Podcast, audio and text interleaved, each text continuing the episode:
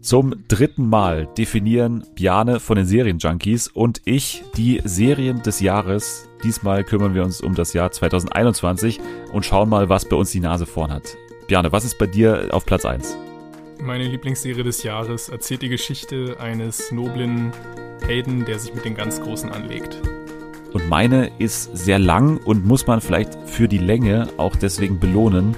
Sie hat mich einfach vor dem Fernseher wirklich gefesselt. Also alles das, unsere Serie des Jahres, jetzt bei Fernsehen für alle.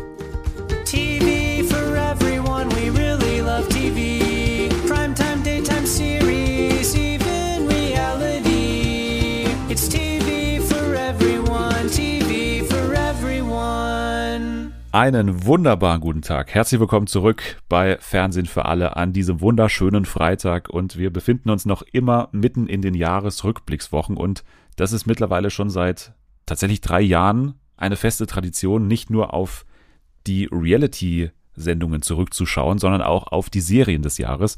Und dazu habe ich mittlerweile auch schon, wie gesagt, seit drei Jahren, seit drei Ausgaben, einen ausgewiesenen Experten an meiner Seite, der mit mir das Serienjahr Revue passieren lässt. Und zwar sitzt er in Wien und ist mir auch heute in bester Tonqualität zugeschaltet. Hier ist Bjane. Hallo, na, wie geht's? Mir geht's super, mir geht's super und vor allem sehr gut, dass es diesmal tontechnisch geklappt hat. Mhm, das, mhm. das, war in den vergangenen ja. Jahren ein, ein durchgängiges Problem bei unseren Aufnahmen, dass irgendwas immer dazwischen kam, aber wir hören dich klar und deutlich, hoffe ich gerade. Ich glaube, man, also für mich ist es auch okay, wenn wir sagen, was beim letzten Mal das Problem war. Ich hatte das Mikrofon, ich hatte wirklich ein schönes neues Mikrofon, Top-Qualität und hab's falsch rum aufgebaut. Also habe ich quasi auf die falsche Seite, also nicht so wie man jetzt denkt, sondern ich habe einfach den Kopf quasi falsch rumgedreht. Das war das Problem. Ja. Das heißt, wir, wir, haben das, wir haben das äh, Klicken in bester Qualität gehört, aber deine Stimme nur in sehr halliger Qualität. Aber das macht gar nichts, denn inhaltlich hast du es wie immer ausgebügelt. Ja. Aber du äh, wohnst in Österreich, das heißt, wir müssen auch mal heute schauen, wie viele Kanzler während unserer Sendung quasi ins Amt gehoben werden oder nicht. Ähm, ja. wie, wie ist gerade die Lage in Österreich? Politisch, aber auch ähm, gesellschaftlich und mental.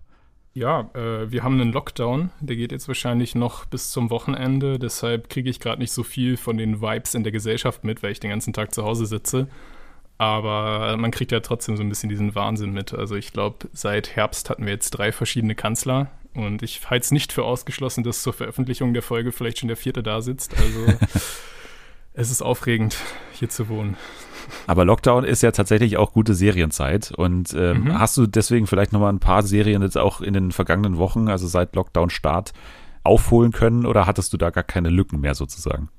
Also den größten Druck macht mir eigentlich dann hier dieses Ritual immer zum Jahresende, dass ich mir immer denke, ich kann Dennis nicht enttäuschen, indem ich das und das jetzt nicht gesehen habe. Deshalb versuche ich dann in den letzten Wochen doch nochmal so die Lücken zu schließen und ja, habe es nicht ganz geschafft, aber ich bin eigentlich doch ganz zufrieden, dass ich schon das Gefühl habe, einen ganz guten Überblick jetzt zu haben über das Jahr. Wie sieht es bei dir aus?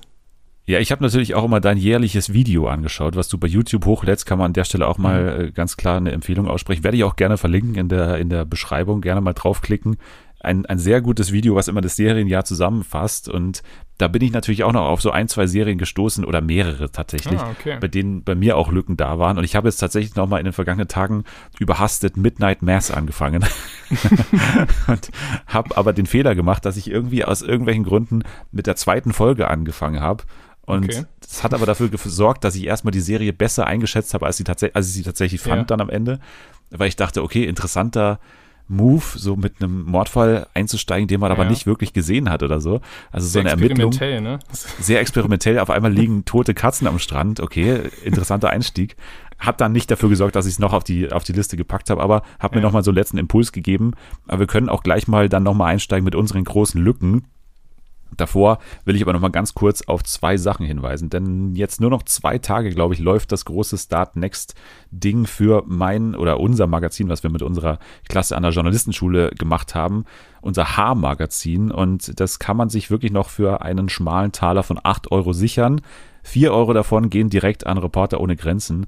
Und es lohnt sich, denn in diesem Magazin habe ich immer noch, das habe ich schon oft erwähnt, aber ich finde es immer noch unglaublich, Ernie und Bert interviewt. Und äh, das kann man tatsächlich nur in diesem Magazin lesen. Deswegen sollte man sich das sichern, dieses Magazin. Und ja, wir würden uns sehr freuen und Reporter ohne Grenzen natürlich auch, die dann, wie gesagt, die Hälfte der Erlöse am Ende bekommen. Und natürlich gibt es auch noch weitaus äh, andere Geschichten, also sehr viele tolle Reportagen, große Fotos und so. Und wenn man mal einen Eindruck haben will von diesem Magazin, dann sollte man auf Instagram vorbeischauen, Klartext unterstrich das Magazin. Da kann man schon, ich glaube, mittlerweile auf alle Geschichten mal so ein bisschen blicken und die, die coolen Fotos sehen.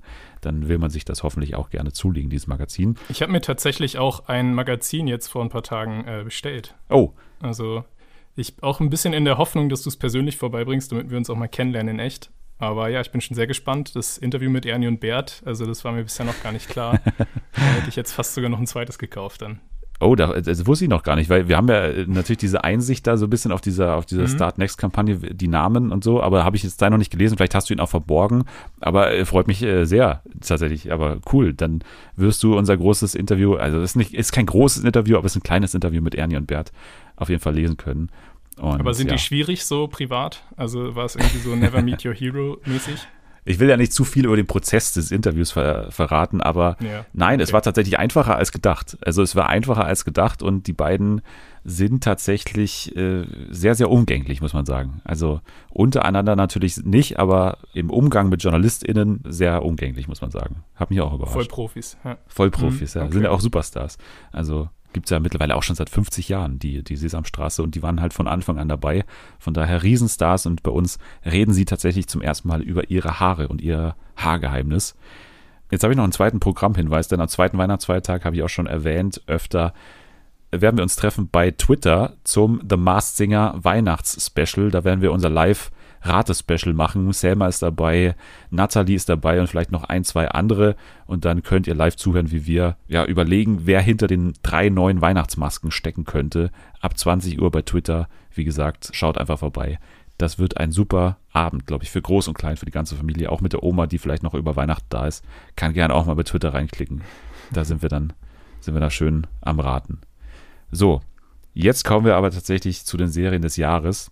Und ich habe es gerade schon erwähnt, ich habe einige Lücken in diesem Jahr. Das liegt natürlich an diesem krassen Reality-Jahr. Ne? Also hier im Podcast hat das einfach irgendwann so dominiert. Da rutscht man dann auch irgendwie rein, weil man natürlich irgendwie jedes Format irgendwie mal so anfängt und dann will man es natürlich auch irgendwie beenden. Und dann fallen manchmal natürlich die zeitintensiveren Serien manchmal hinten runter. Das ist leider so, das will ich auch im nächsten Jahr wieder ein bisschen anders machen gerne. Aber in diesem Jahr war es tatsächlich so, dass man einfach dann teilweise zu spät war für so ein paar Serien. Bei ein paar kann man es einfach nicht wissen, ob das tatsächlich was geändert hätte. Also Hacks beispielsweise ist so mhm. das Paradebeispiel für eine Serie, die hat den Emmy gewonnen. Letztendlich konnten wir sie hier in Deutschland einfach nicht gucken. Solche Serien gibt es einfach immer. Aber hat jetzt dafür gesorgt, dass das zum Beispiel jetzt nicht hier bei mir auf der Liste drauf ist. Was ist bei dir so ein großes Versäumnis in diesem Jahr? Von den Serien, wo ich weiß, die könnten mich interessieren, habe ich eigentlich immer die erste Folge gesehen. Bei manchen hat aber nicht mal das geklappt. Das wäre zum Beispiel It's a Sin. Die findet man ja auch bei vielen amerikanischen KritikerInnen gerade auf der besten Liste. Das ist so ein LGBTQ-Drama von dem Mann, der auch Years and Years gemacht hat, was wir auch mhm. mal vor ein paar Jahren besprochen haben. Das hätte ich sehr gern eigentlich noch gesehen. Das kann man, glaube ich, bei Stars äh, Play auch gerade streamen. Ja, ich habe es gesehen tatsächlich und ich werde auch später oh. noch ein bisschen darauf eingehen, von daher nicht zu viel verraten, aber. Ich habe extra schon versucht, die Sachen auszuklammern, wo ich denke, dass die bei dir auf der Liste landen. Aber nee, gut, tatsächlich. beim ersten Versuch gescheitert. Mist. Habe ich, hab ich okay, aber geguckt. ich, dann sage ich noch eine, die, wo ich aber schon, glaube ich, das Gefühl habe, dass die bei dir nicht auftaucht, nämlich die Serie All Creatures Great and Small oder auf Deutsch hat die den schönen Titel Der Doktor und das liebe Vieh. Die hat dieses Jahr nämlich in Großbritannien eine zweite Staffel rausgebracht und letztes Jahr erschien die erste Staffel und die habe ich jetzt gerade geschaut und es ist einfach total schön. Es, ist, es geht um den Tierarzt in England in, ja, vor, ich weiß gar nicht genau in welchem Jahrzehnt, aber vor dem Krieg auf jeden Fall. Es ist so ziemlich Downton Abbey-mäßig, aber irgendwie viel mehr noch wholesome. Also es sind einfach total liebenswürdige Figuren und ich wäre mir sicher, dass wenn ich die zweite Staffel jetzt schon hätte sehen können, die Sky jetzt aber leider erst an Weihnachten nach Deutschland importiert, dass die dann auch vielleicht sogar auf meiner Liste gelandet wäre.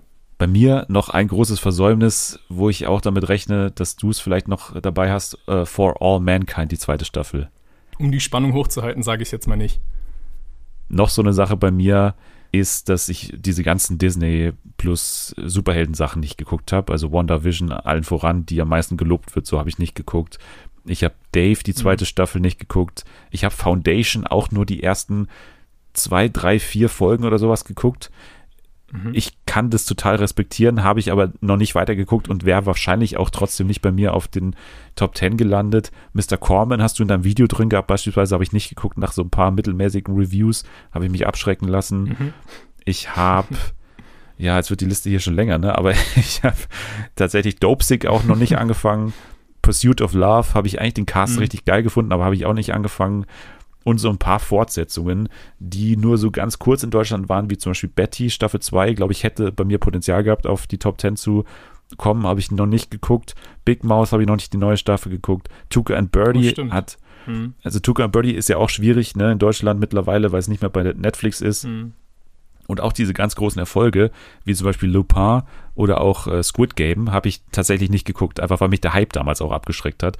Aber das rechne ich, wie gesagt, auch damit, dass es jetzt mal nicht auf den Top Ten gelandet wäre. Aber das fragen sich bestimmt viele dann, wo ist denn das? Aber jetzt habe ich es aber erwähnt, das ist bei mir sozusagen nicht beachtet worden. Eine Serie muss ich auch noch mal ganz besonders hervorheben, natürlich Succession. Das ist mhm. wahrscheinlich der größte Unterschied zwischen uns beiden jetzt, weil du als äh, Kritiker natürlich aktuell schon die ersten sieben Folgen, glaube ich, oder? Sehen genau, konntest. Sieben von neun. Genau, das ist natürlich ein Riesenvorteil, weil Sky hier in Deutschland sich aus irgendwelchen unerfindlichen Gründen, die haben ja mal bei Twitter dann geantwortet, dass es an den Synchronisationsstudios liegt, die total überlastet sind und irgendwie man nicht trotzdem das englische Original schon vorher hochladen ja. konnte, warum auch immer ne, daran lag es, dass das jetzt erst so ganz verspätet kam. Wir sind in Deutschland erst bei Episode 3 und mhm. auch wenn ich die schon mega geil fand, die drei Episoden, hätte es einfach die komplette Liste lächerlich gemacht, wenn ich das jetzt mit drei Folgen dann irgendwie hier reingeballert hätte. Das ja. ist einfach zu wenig, um das dann letztendlich zu entscheiden. Von daher habe ich es jetzt auch mal außen vor gelassen, was ich aber dann eigentlich auch ganz gut fand, weil ich, wie gesagt, auch nicht so objektiv mehr bei der Serie bin, weil ich aber so ein krasser Fan bin davon. Von daher war ich gar nicht so traurig, dass ich das jetzt so machen musste, aber Succession eben bei mir auch in diesem Jahr draußen. Kann aber gut sein, dass ich in einem Monat nochmal hierher komme und dann sage, eigentlich müsste ich da nochmal was ändern. Ja, genau. Ja, so viel zu unseren Lücken beziehungsweise unseren Versäumnissen. Ich glaube, die Liste ist lang, aber trotzdem haben wir eine ja, schlagfertige Truppe in den Top Ten da zusammengestellt. Hoffentlich, ja. Und ich würde sagen, wir können mit dieser Top 10 jetzt auch loslegen. Was ist mit äh, Honorable Mentions? Oh, Honorable Mentions, natürlich. Ne, Honorable mhm. Mentions sollten wir noch ganz kurz natürlich ansprechen. Du darfst gerne anfangen. Was sagst du, ist bei dir schade, dass es jetzt nicht auf die Top 10 Liste geschafft hat? Die Apple-Serie Calls die ist eigentlich auch nicht mal eine wirkliche Serie. Also weißt du erstmal, hast du schon davon gehört? Ist diese Podcast-Nummer, ne? Was so ein bisschen so Podcast-mäßig genau, ist. es ist so eine Art Podcast oder Hörspiel, was dann einfach so mit sehr coolen Visuals versehen wurde, die so ein bisschen an Windows Media Player Animationen von damals erinnern aber so sehr effektiv, dass dann wirklich auch so die Buchstaben, also die Dialoge, die dann da gesehen sind, in verschiedenen Perspektiven zueinander stehen, sodass man auch so ein bisschen so eine Art, so einen örtlichen Bezug äh, der Geschichte hat, wer jetzt gerade wo steht, obwohl man ja überhaupt keine Menschen sieht, sondern eben nur Schriftzüge und Designs. Und es war wirklich total spannend. Das war so ein bisschen Cosmic Horror, weiß ich nicht, so Lovecraft-mäßig auch, Sci-Fi. Und es war im Prinzip jede Folge für sich stehend, aber im Gesamtbild haben die dann doch irgendwie ein weltweites Phänomen erzählt, was eben aus verschiedenen Blickwinkeln dadurch porträtiert wurde. Und allein der Voicecast war halt wirklich krass. Also da waren, ich kann sie glaube ich gar nicht mehr alle aufzählen, aber im 2 für 2, wenn du mir jetzt irgendeinen Star nennst, war der da dabei. Also das war, hat mich wirklich ziemlich geflasht gleich zu Beginn des Jahres, aber es ist irgendwie keine Serie, deshalb konnte ich das jetzt nicht äh, berücksichtigen. Dann hattest du noch Mr. Corman genannt. Das mhm. hat es bei mir tatsächlich auch nicht auf die Top-Liste geschafft. Dann, ja, Dickinson bei Apple ist wirklich eine meiner absoluten Lieblingsserien, aber ich schaffe es irgendwie nie, die auf irgendeinen Top-Platz zu stellen, aber ich liebe sie. Und dann noch eine Sache, die wahrscheinlich an vielen vorbeigegangen ist und die hat mich auch nur so doll getroffen, weil sie mich sehr doll an The Young Pope erinnert hat. Es geht nämlich um die äh, italienische Fußballerserie Totti, ihr Capitano. Aha. Hast du die zufällig gesehen? ich habe mitbekommen, dass es eine gab, aber ja, äh, ja ich habe auch mitbekommen die Vergleiche zu New Pope und so aber ich habe es nicht, also wo, wo kann man das denn gucken? Bei Sky. Es ist auch sicherlich kein Must-Watch, aber es hat einfach so ein paar Momente dabei, die so memewürdig sind. Und es ist wirklich schade, dass die Serie nie wirklich Aufmerksamkeit bekommen hat, weil sonst wären diese Momente auch schon längst viral gegangen. Also, das ist jetzt kein Spoiler. Ich würde nur einfach so ein kleines Beispiel dafür geben, was ich meine. Francesco Totti, es geht eben um den italienischen Fußballweltmeister. Der erzählt da so ein bisschen sehr selbstironisch, ähnlich wie bei äh, Colin Kaepernick in Colin Black and Colin in Black and White, so bei Netflix, so sehr selbstironisch äh, seine eigene Lebensgeschichte, wie er dann dieser Sportstar wurde. Und es ist aber so ein bisschen so ein Hauch von Arroganz dabei, die aber so übersteigert ist, dass man schon merkt, dass es äh, humorvoll gemeint ist. Zum Beispiel sollen wir erklärt bekommen, dass er eben so talentiert ist als Fußballer, weil der Papst damals als Baby seinen Fuß gesegnet hat. Und dann sehen wir in der nächsten Szene, wie seine Mutter, die ihn noch im Babybauch trägt, am einem Strand sitzt und ein Fußball fliegt auf sie zu und das kleine Totti-Embryo in ihr tritt einfach diesen Ball zurück und schießt ein Tor. Also das ist, das ist Totti E Capitano. Es ist nicht gut genug für eine Top 10, aber irgendwie, ja, finde ich das schon ziemlich bewundernswert. Ja, ein bisschen herausragend auf jeden Fall aufgrund von mhm. so Szenen. Ja, das kann dann im Gedächtnis bleiben. Ich habe, ja, Brand New Cherry Flavor zum Beispiel hier bei Honorable Mention stehen. Mhm. Fand ich geil visuell und auch ne, die Hauptdarstellerin finde ich ja eh cool. Und das hat es bei mir letztendlich auch nicht ganz geschafft, weil ich immer nicht verstanden habe, warum sie nicht noch einen Schritt mehr gehen in der Absurdität. So, das war geil, als die Katzen da irgendwie geboren wurden. Aber dann ist man irgendwie immer wieder so einen Schritt zurückgegangen, finde ich. Das hat mhm. bei mir dann den Ausschlag gegeben, dass ich das nicht hier drauf habe. Ich habe auch Kevin Can Fuck Himself drauf, weil, also nicht, nicht drauf, drauf, auf der Liste, genau, aber drauf hier auf der Honorable Mentions Liste, weil mhm. ich das Konzept mega cool fand. Also, mhm. ne, diese Sitcom-Welt, die dann auf einmal gebrochen wird durch so eine traurige Dramenwelt. Auch visuell und alles ist mega gut, finde ich. Aber die Geschichte kann dann nicht mehr ganz mithalten. Also ja. das trägt dann nicht über die komplette. Die Serie, die habe ich tatsächlich jetzt extra bei meinen Mentions rausgelassen, weil ich irgendwie damit gerechnet habe, dass sie bei dir auftaucht, weil du ja auch einen ziemlich coolen Text in der SZ dazu geschrieben hast. Deshalb dachte ich irgendwie, die würde dir ja. mehr am Herzen liegen. Ähm, aber ja, es ist bei mir, warum ich es nicht draufgenommen habe, genau das, was du gesagt hast. Die Idee ist sehr cool und wahrscheinlich kann die Umsetzung da gar nicht mithalten. Also sie haben es eh auch gut umgesetzt, aber ich weiß nicht, so nach drei, vier Folgen war es mir eigentlich dann auch genug. Ich habe es verstanden, fand es sehr cool, aber ja, hat gereicht.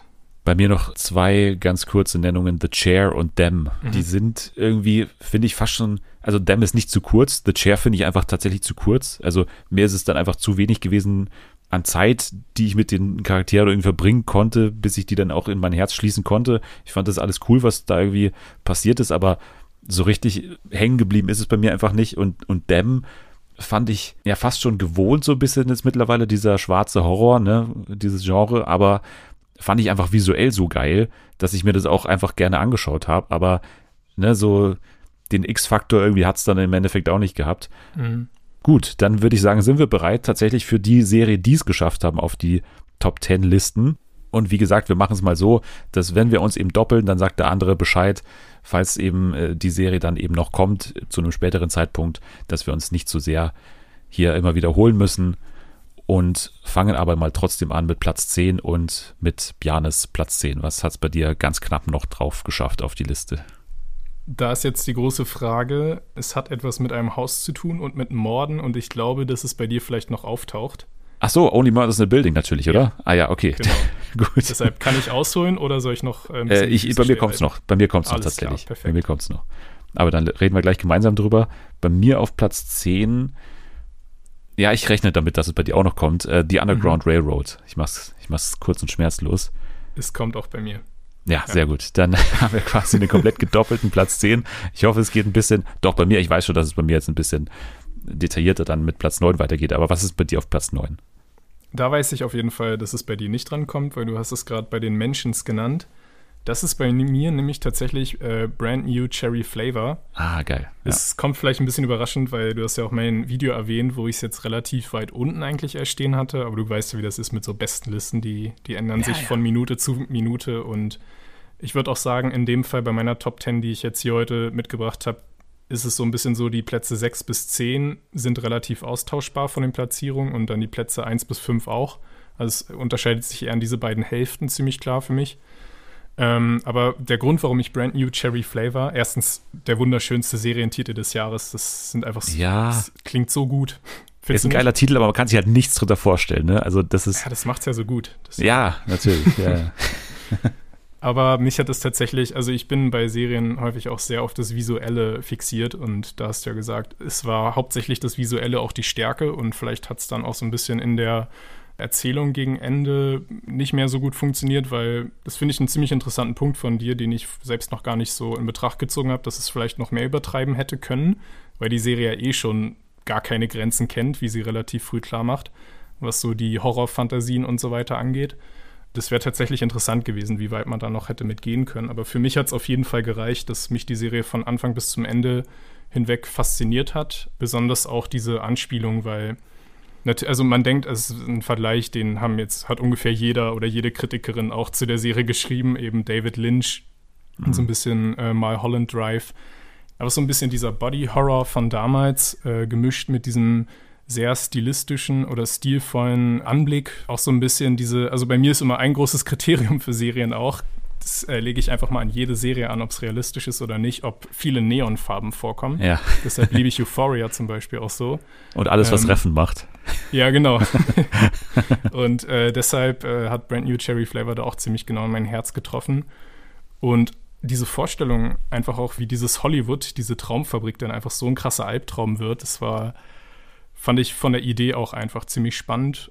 Ja, und die Hauptdarstellerin Rosa Salazar, hast du, glaube ich, auch schon erwähnt, dass sie einfach auch so unglaublich ausdrucksstarke Augen hat, dass sie dementsprechend auch die äh, Spannung eigentlich immer hochhält. Man muss ihr nur ins Gesicht schauen und müsste eigentlich auch gar nicht diese absurden, gruseligen Dinge sehen, weil das einfach schon ihr Blick alles auch sagt. Ja, man muss vielleicht nochmal ganz kurz sagen, also es geht um eine junge Drehbuchautorin, ne, die nach Los Angeles kommt und, oder Regisseurin, Drehbuchautorin, ne, alles in einem, die nach äh, Los Angeles kommt und da an einen alten, ja, typischen Los Angeles Filmboss irgendwie kommt, Mhm.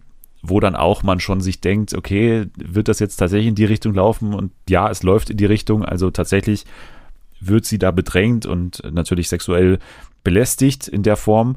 Und sozusagen dieser Horroraspekt kommt dann quasi dran, indem sie, die Hauptdarstellerin Rosa Salazar, dann einen Pakt mit einer Hexe, mehr oder weniger fast, einen Fluch auf diesen Typen zu hetzen.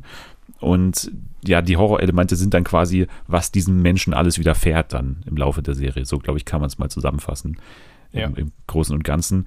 Ja, Und wie sie ist gesagt, auch ich habe eine schon. total besondere, Pro Entschuldigung, wenn ich da nochmal, ist mir Ja. gerade noch eingefallen, als, du- als du, danke übrigens auch für die, für die Inhaltsangabe, die habe ich jetzt komplett äh, ausgeblendet. Aber was ich, ich finde auch besonders die Protagonistin so interessant, weil sie anders als die meisten Protagonistinnen nicht das macht, was wir als Zuschauer machen würden oder als Zuschauerin. Normalerweise ist ja häufig so, dass sie dann so eine Art äh, Stellvertreter für uns sein sollen und häufig dann auch so die nachvollziehbaren Entscheidungen treffen. Aber sie ist ja einfach so übertrieben auch, wie weit sie geht, um diesem Mann zu schaden, wie selbstzerstörerisch sie auch dann relativ bald in ihren Handlungen ist, dass man da ja kaum noch mitkommt eigentlich. Aber gerade das macht es dann eben auch so interessant, dass man sich so wirklich denkt, wow, okay, das geht jetzt, das geht ein paar Schritte zu weit, aber gut, schauen wir mal, was kommt. Jetzt weiß ich, dass bei meinem Platz 9 eben auch äh, keine Doppelung vorkommt zwischen unseren Listen, weil du es Mhm. auch gerade genannt hast bei deinen Versäumnissen. Und zwar ist tatsächlich bei mir auf Platz 9 It's a Sin.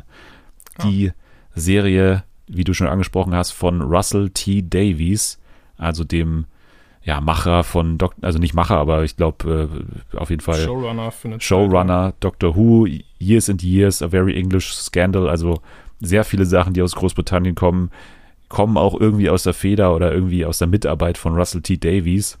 Ihm gelingt es ja für meine Begriffe immer sehr gut, ein großes Thema auf eine menschliche Ebene zu bringen. Also ich finde, das ist so fast seine Spezialität irgendwie. Also bei Years and Years, was ich übrigens mittlerweile auch geguckt habe, nachdem es du irgendwann auch mal auf einer Liste hattest hier vor ein paar Mhm. Jahren, letztes Jahr glaube ich, habe ich es mir eben auch angeguckt und fand es auch richtig, richtig gut.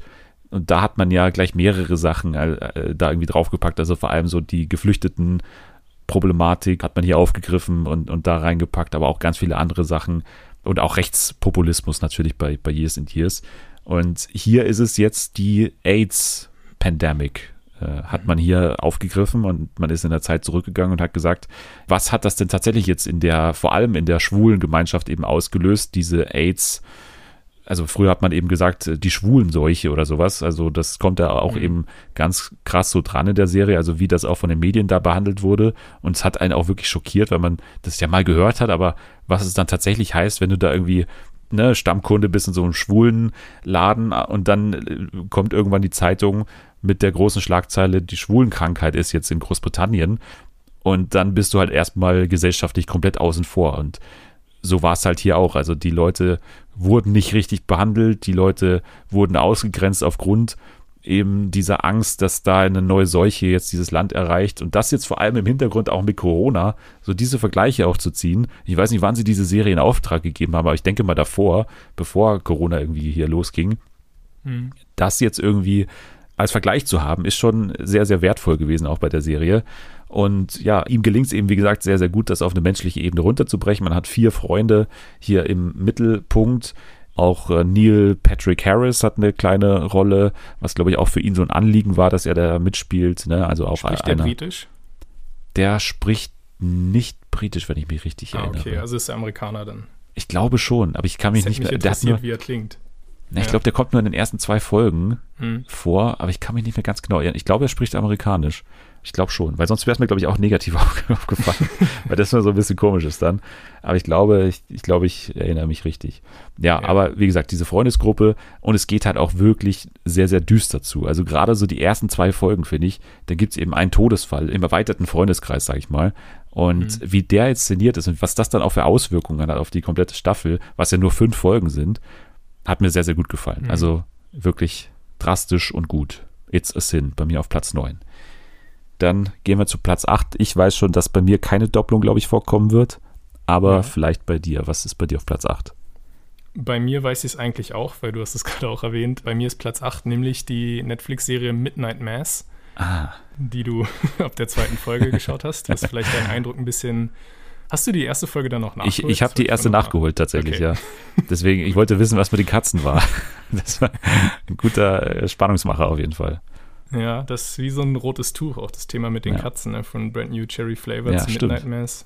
Ja, Gibst du, also, du hast, du hast einfach Katzen, das ist einfach der Grund. ist deine Katze gerade im Raum? Kann ich frei reden? Noch nicht, aber die kommt bestimmt noch. Na, ich liebe Katzen. So, äh, gut. ähm, Midnight Mass ist ja eine neue Serie von Mike Flanagan. Den kennen manche vielleicht als den Serienmacher auch hinter The Haunting of Hill House was ja damals bei Netflix schon ziemlich äh, für Aufsehen gesorgt hat, was einfach eine sehr coole Miniserie war. Und er hat im Prinzip die Stärken, die er damals hatte, jetzt auch bei seiner neuen Serie gut eingesetzt, dass er eben ein sehr durch, er ist vor allem ein sehr durchdachter äh, Geschichtenerzähler, der die Geschichten von vorne bis hinten durchdenkt und dadurch alles dann am Ende perfekt ineinander greift. Das finde ich immer ziemlich beachtlich bei ihm. Und tatsächlich in dem Fall hat das auch wieder geschafft, dass es, wenn man die Trailer nicht schaut, was mir gelungen ist, eine ziemlich überraschende Wendung nach drei, vier Folgen kommt, wo die Serie auf einmal noch eine ganz andere Serie wird. Und dann wirklich auch, ohne jetzt überhaupt irgendwas zu spoilern, in einem Finale gipfelt, was in meinen Augen auch zu den stärksten des Serienjahres gehört, weil dann einfach wirklich so viel zusammenkommt. Ein Grund, warum die Serie mich von Anfang an eigentlich total angesprochen hat, liegt in dem Setting, weil ich bin immer sehr darauf bedacht, dass es so isolierte Settings gibt und in dem Fall könnte es nicht isolierter sein, weil die Serie spielt auf einer äh, sehr abgelegenen und wenig bevölkerten Insel. Das ist äh, gut, über Only Murders sprechen wir gleich noch, aber da ist es ja auch ein sehr cooler Aspekt, dass einfach so viel in diesem Haus selber nur spielt. Das macht es irgendwie alles immer total ähm, einfach so dicht und viel stimmungsvoller. Und das ist tatsächlich auch eine der ganz großen Stärken bei Midnight Mass, dass einfach so dieser Mike Flanagan mit dem Setting so gut umgeht. Also diese Insel wird einerseits wunderschön gezeigt, also wie ein idyllischer Ort, aber andererseits passiert dann etwas, was so alles andere als idyllisch ist. Ähm, man kann auch sagen, es ist eine Horrorserie, aber nicht einfach nur eine Horrorserie, wo es so ein bisschen um, um das Erschrecken geht und mit irgendwelchen billigen Jumpscares, die eigentlich auch so ein bisschen unter seiner Würde sind, sondern die auch sehr psychologisch an einem nagt, also die einem wehtut, auch wenn man darüber äh, nachdenkt. Vor allem in dem Fall sind es zwei Themen, die er dort ins Zentrum gestellt hat, bei denen man auch merkt, dass sie sehr persönlich für ihn sind. Das ist tatsächlich auch bekannt, dass er Alkoholiker ist und das Thema oder war. na gut, ist. Ähm, und das Thema Alkoholismus spielt auch eine sehr große Rolle. Das haben mehrere Figuren, die darunter leiden. Und auch so die Verbindung äh, zwischen Alkoholismus und Religion finde ich auch ziemlich interessant in der Serie. Mhm. Dass es vielleicht sogar die größte Sünde ist, aus Sicht eines äh, tiefreligiösen Menschen, dass jemand, der zwangsläufig zur Flasche greift, quasi dieses es klingt jetzt so, als ob ich selbstgläubig wäre, ich bin Atheist, aber der eben dadurch dieses Geschenk des Lebens, was Gott einem gemacht hat, quasi ablehnt, indem er es eben nicht erträgt, es nüchtern äh, anzunehmen. Das sind alles so Aspekte, die die Serie einfach total sehr interessant machen, so aus einer Perspektive, wie man solche Themen, die so allgegenwärtig sind, nochmal ganz neu betrachten kann. Und wie gesagt, es sind mehrere Serien, also es wird dann am Ende wirklich eine krasse Horrorserie auch. Sehr empfehlenswert. Aber man muss natürlich auch der Typ sein, der so auf Horror und sowas steht.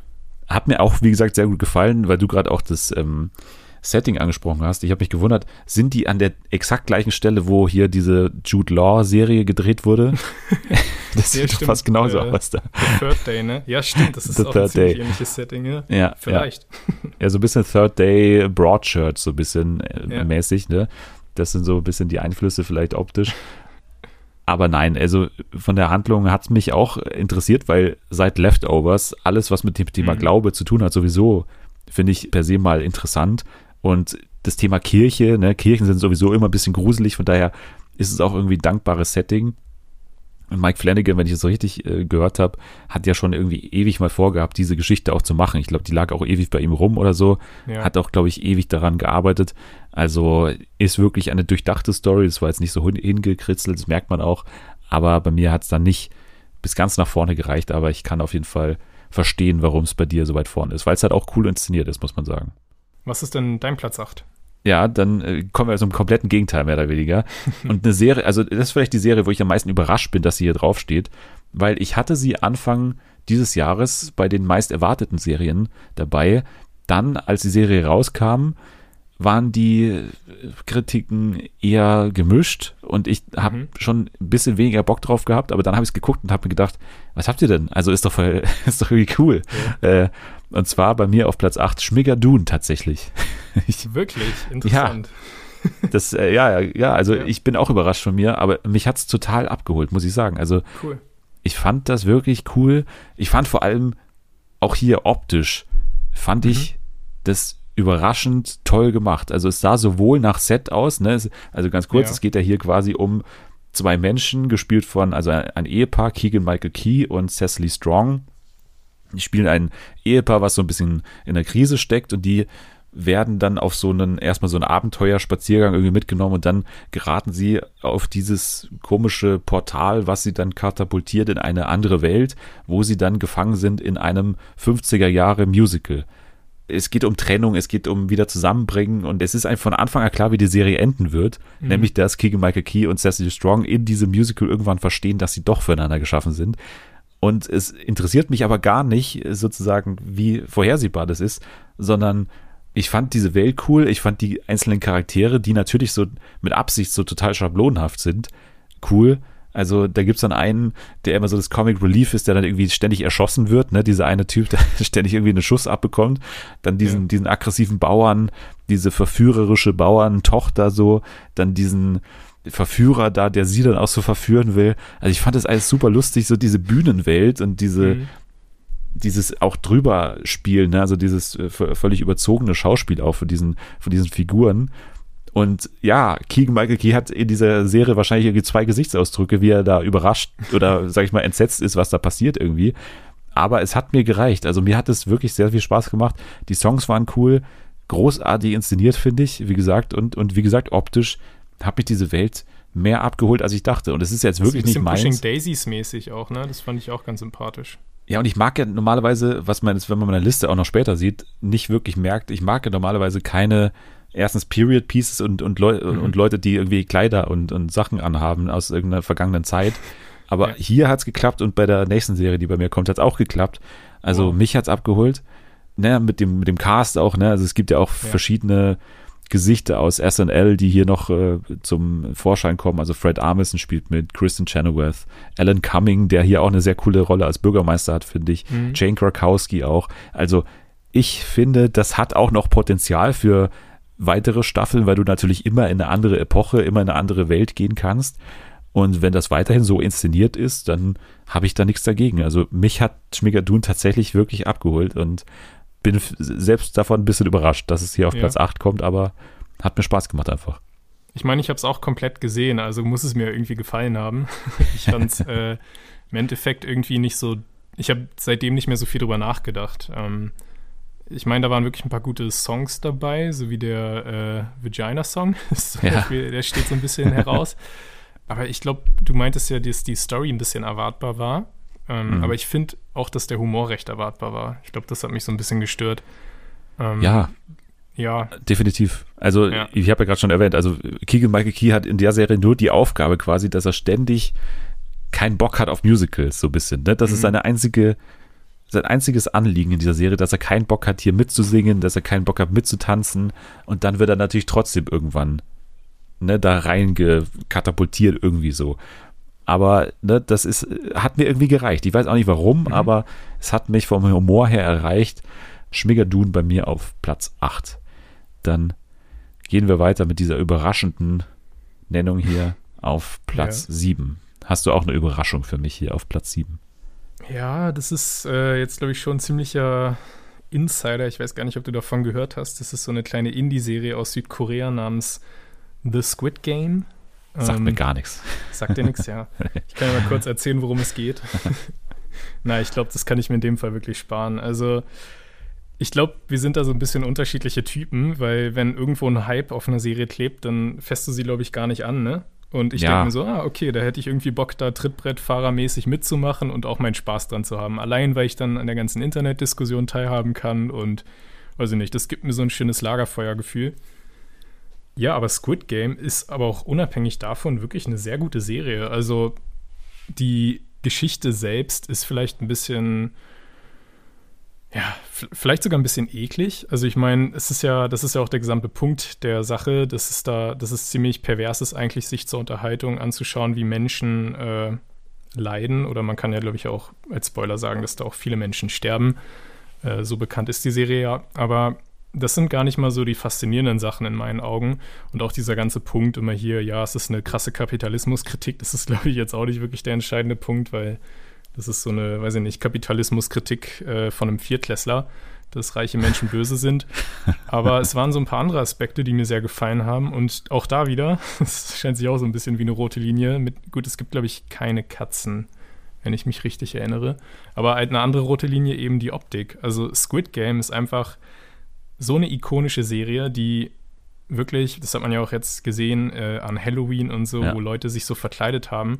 Diese Serie ist einfach so perfekt, um einfach nur nachgemacht zu werden, weil diese Kostüme, die die Leute tragen oder auch die Set-Designs einfach so herausstechen und teilweise auch wirklich mit ziemlich interessanten äh, Referenzen. Also, dass das dann irgendwie alles so ein bisschen Gödel-Escher-Bach-mäßig aufgebaut ist, so die Welt dahinter, wo diese Spiele stattfinden. Also von diesen verrückten Zeichnungen, die man kennt mit den Treppen, die so äh, sinnlos verlaufen. Hm. Oder auch, das hat meine Freundin gesagt, als wir das geschaut haben, dass die Serie so Wes Anderson-Vibes sogar hat, interessanterweise. Also, weil sie ja total, obwohl es um Mord und Totschlag geht, äh, so richtig quietschbunt ist und teilweise auch ziemlich albern. Also wenn sich dann die Figuren, zum Beispiel die Wachen, die dann zwischen den Spielen die Leute herholen, sich dann einfach so in so einem komischen Takt bewegen zu so einer Wes Anderson-artigen äh, Musik, dann ist es irgendwie auch ziemlich Comic Relief-mäßig. Und ein Punkt, der mir wahrscheinlich sogar am meisten Spaß gemacht hat bei der Serie, ist, dass der äh, Serienmacher total viel Wert darauf gelegt hat, dass nicht nur die Spiele selbst im Zentrum stehen, sondern auch der Apparat dahinter. Und das ist für mich immer, das ist so ein bisschen diese Method Methodologie, nee, Methodologie. nee, Meteorologie, glaube ich. Ja, genau. Die wir auch, glaube ich, beide bei Better Call Saul sehr abfeiern, dass da wirklich bis ins kleinste Detail immer noch gezeigt wird, wie jetzt der Brief frankiert wird oder keine Ahnung. Also wirklich ja. kleinste Kleinigkeiten. Und das macht Squid Game tatsächlich auch, was man gar nicht mal erwarten würde. Also die Logistik hinter den Spielen wird sehr doll behandelt dadurch hat man so ein bisschen das Gefühl, dass sowas tatsächlich auch hm. möglich wäre. Also das ist natürlich nicht wünschenswert oder so. Aber die Serie sagt, äh, macht einfach nicht nur ein unrealistisches Szenario und erwartet, dass wir das jetzt hinnehmen, sondern die Serie erklärt uns wirklich, okay, und genau so könnte das dann alles auch funktionieren, indem eben das organisiert wird und das organisiert wird und darum ist das jetzt quasi idiotensicher. das macht dann eben auch so ein bisschen den Spaß aus, dass man mal so ein bisschen miträtseln kann, wie man sich selbst jetzt in so einer Situation verhalten würde. Deshalb einfach eine sehr coole Serie, zum, also vor allem auch, um sie mit äh, Leuten zusammenzuschauen, wenn man dann einfach gut darüber diskutieren kann. Und du hast es komplett vermieden? Ja, also ich finde das sehr, sehr gut und sehr, sehr interessant, dass du es hier drauf hast. Weil mhm. natürlich, also wenn man jemanden fragt oder wenn man jetzt eine Serie finden müsste, was das Jahr beschreibt, dann ist es natürlich das, ja. weil es irgendwie die, die größte Serie der Welt ist, ja. aktuell. So, deswegen finde ich sehr, sehr gut, dass du es hier drauf hast, weil man muss ja auch solche Sachen mal berücksichtigen. Was haben die Leute denn tatsächlich geschaut? Und wenn es dann auch noch so gut ist, wie du sagst, dann ist es natürlich doppelt schön irgendwie. Also nicht, dass irgendein Crap so abgefeiert wird, sondern dass es hier auch noch eine, eine Qualität hat. Und, ne, also bei You zum Beispiel. Bei You mhm. wäre ich jetzt ein bisschen böse, wenn das, wenn du das jetzt hier draufgenommen hast, so einfach aus, aus Popularitätsgründen sozusagen. Aber mhm. du hast ja eben nicht nur aus Popularitätsgründen genannt, sondern eben auch, weil es einfach wirklich auch gut ist. Und das kann ich dann auf jeden Fall schon wertschätzen. Ich habe jetzt diese Meinung oder diese Begründung auch noch nicht so oft gehört. Von daher bin ich jetzt doch ein bisschen, bisschen wieder interessiert daran. Ich freue mich schon, wenn du dann im Februar Squid Game entdeckst und dann bei Twitter mit Leuten drüber ja, das, reden willst. Das ist tatsächlich auch der Grund, warum ich, glaube ich, auch nicht reingeschaut habe, weil ich einfach eine Woche zu spät war. Ja. Und dann will man nicht derjenige sein, der erstens dann dann noch darüber spricht, erstens, und zweitens, der es dann auch noch scheiße findet. Also dann derjenige zu sein, der dann wirklich sagt, weil das ja. ist ja dann auch immer so ein Meme, ne? Der Typ, der immer ja, dann dagegen ist, der will man dann auch nicht sein, weil es einen selbst immer so nervt, wenn andere zum Beispiel sagen, eben Breaking Bad beispielsweise finde ich kacke. Okay, ja, aber die überwiegende Mehrheit findet es eben nicht kacke, so, dann sag's halt einfach mhm. nicht.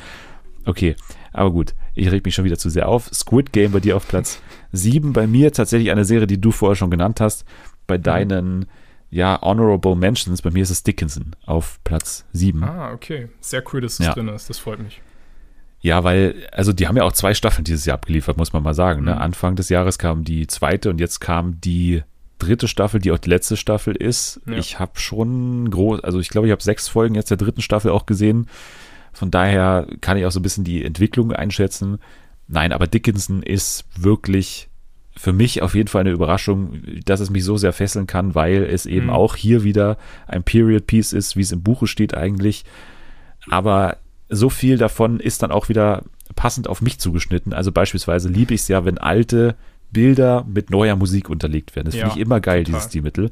Und hier ist es wirklich auch so, dass teilweise halt wirklich auch so Chart-Songs unterlegt werden. Ich finde es so geil, weil ne, diese ganze Welt wird dadurch ja auch so eine popkulturelle Art irgendwie nochmal hervorgehoben und wird in einem komplett anderen Licht quasi gezeigt. Also auch, ne, ja. dass hier auch People of Color vorkommen in äh, einer Vielzahl, wie es äh, natürlich für die Zeit gar nicht möglich wäre, dass natürlich auch die Hauptdarsteller oder die Hauptfigur, ne, also Emily Dickinson, dass sie so eine Art Popstar war. Das war sie wahrscheinlich auch in irgendeiner Weise, mhm. aber dass es so extrem ist wie hier, ne, dass sie wirklich so ein Starlet ist, auch gespielt von einem Starlet, also von Haley Steinfeld in dem Fall, das ist dann schon nochmal eine Spur mehr oder so, so, eine Umdeutung quasi der Vergangenheit, die ich aber super finde.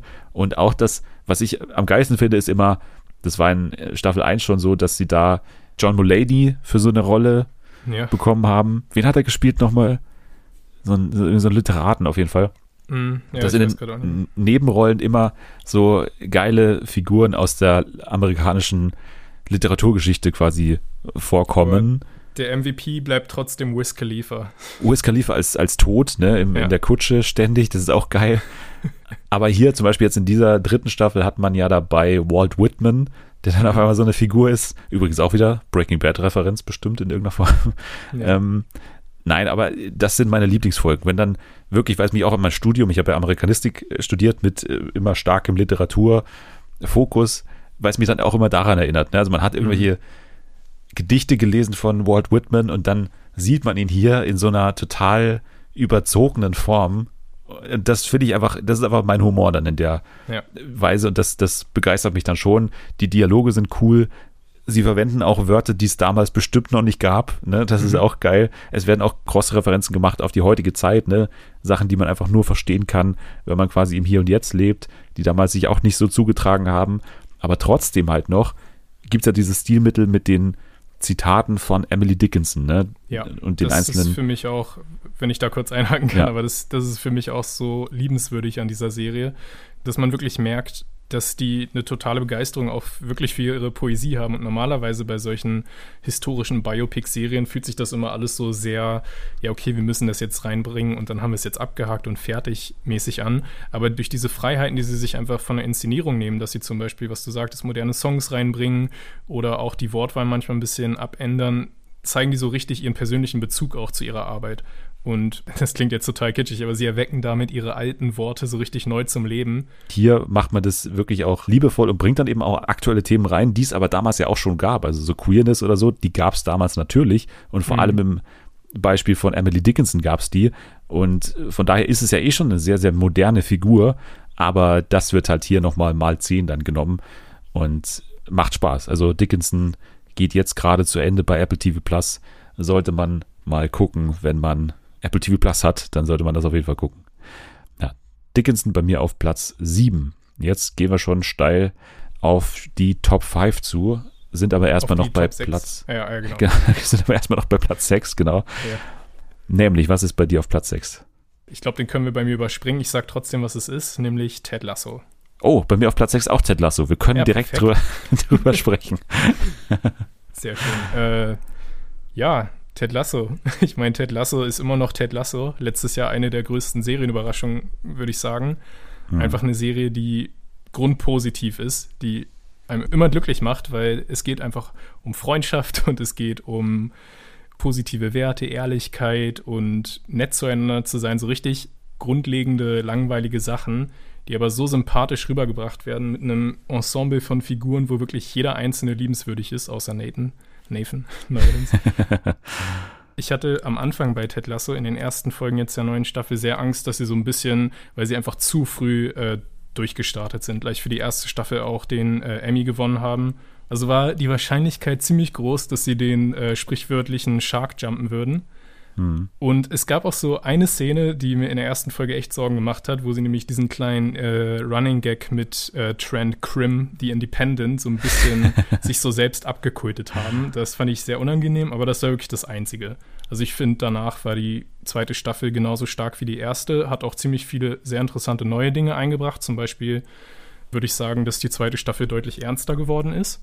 Besonders ja. auch in Bezug auf die Hauptfigur Ted Lasso, der ja vorher reiner Comic Relief Charakter war. Im Prinzip war das nicht mal eine menschliche Figur, sondern nur ein freundlicher kleiner Hund.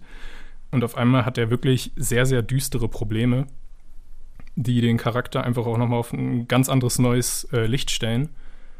Und auch so, ganz viele andere Charaktere, die in der ersten Staffel ein bisschen zu kurz gekommen sind, kriegen jetzt ganz neue Handlungsstränge. Besonders positiv herausgestochen für mich ist da auch der äh, Spieler Sam, der einen sehr interessanten äh, mhm. Punkt hat, wo nämlich ein äh, afrikanischer Milliardär gespielt von, ist das Sam Richardson, ist das, ne? Von, ja.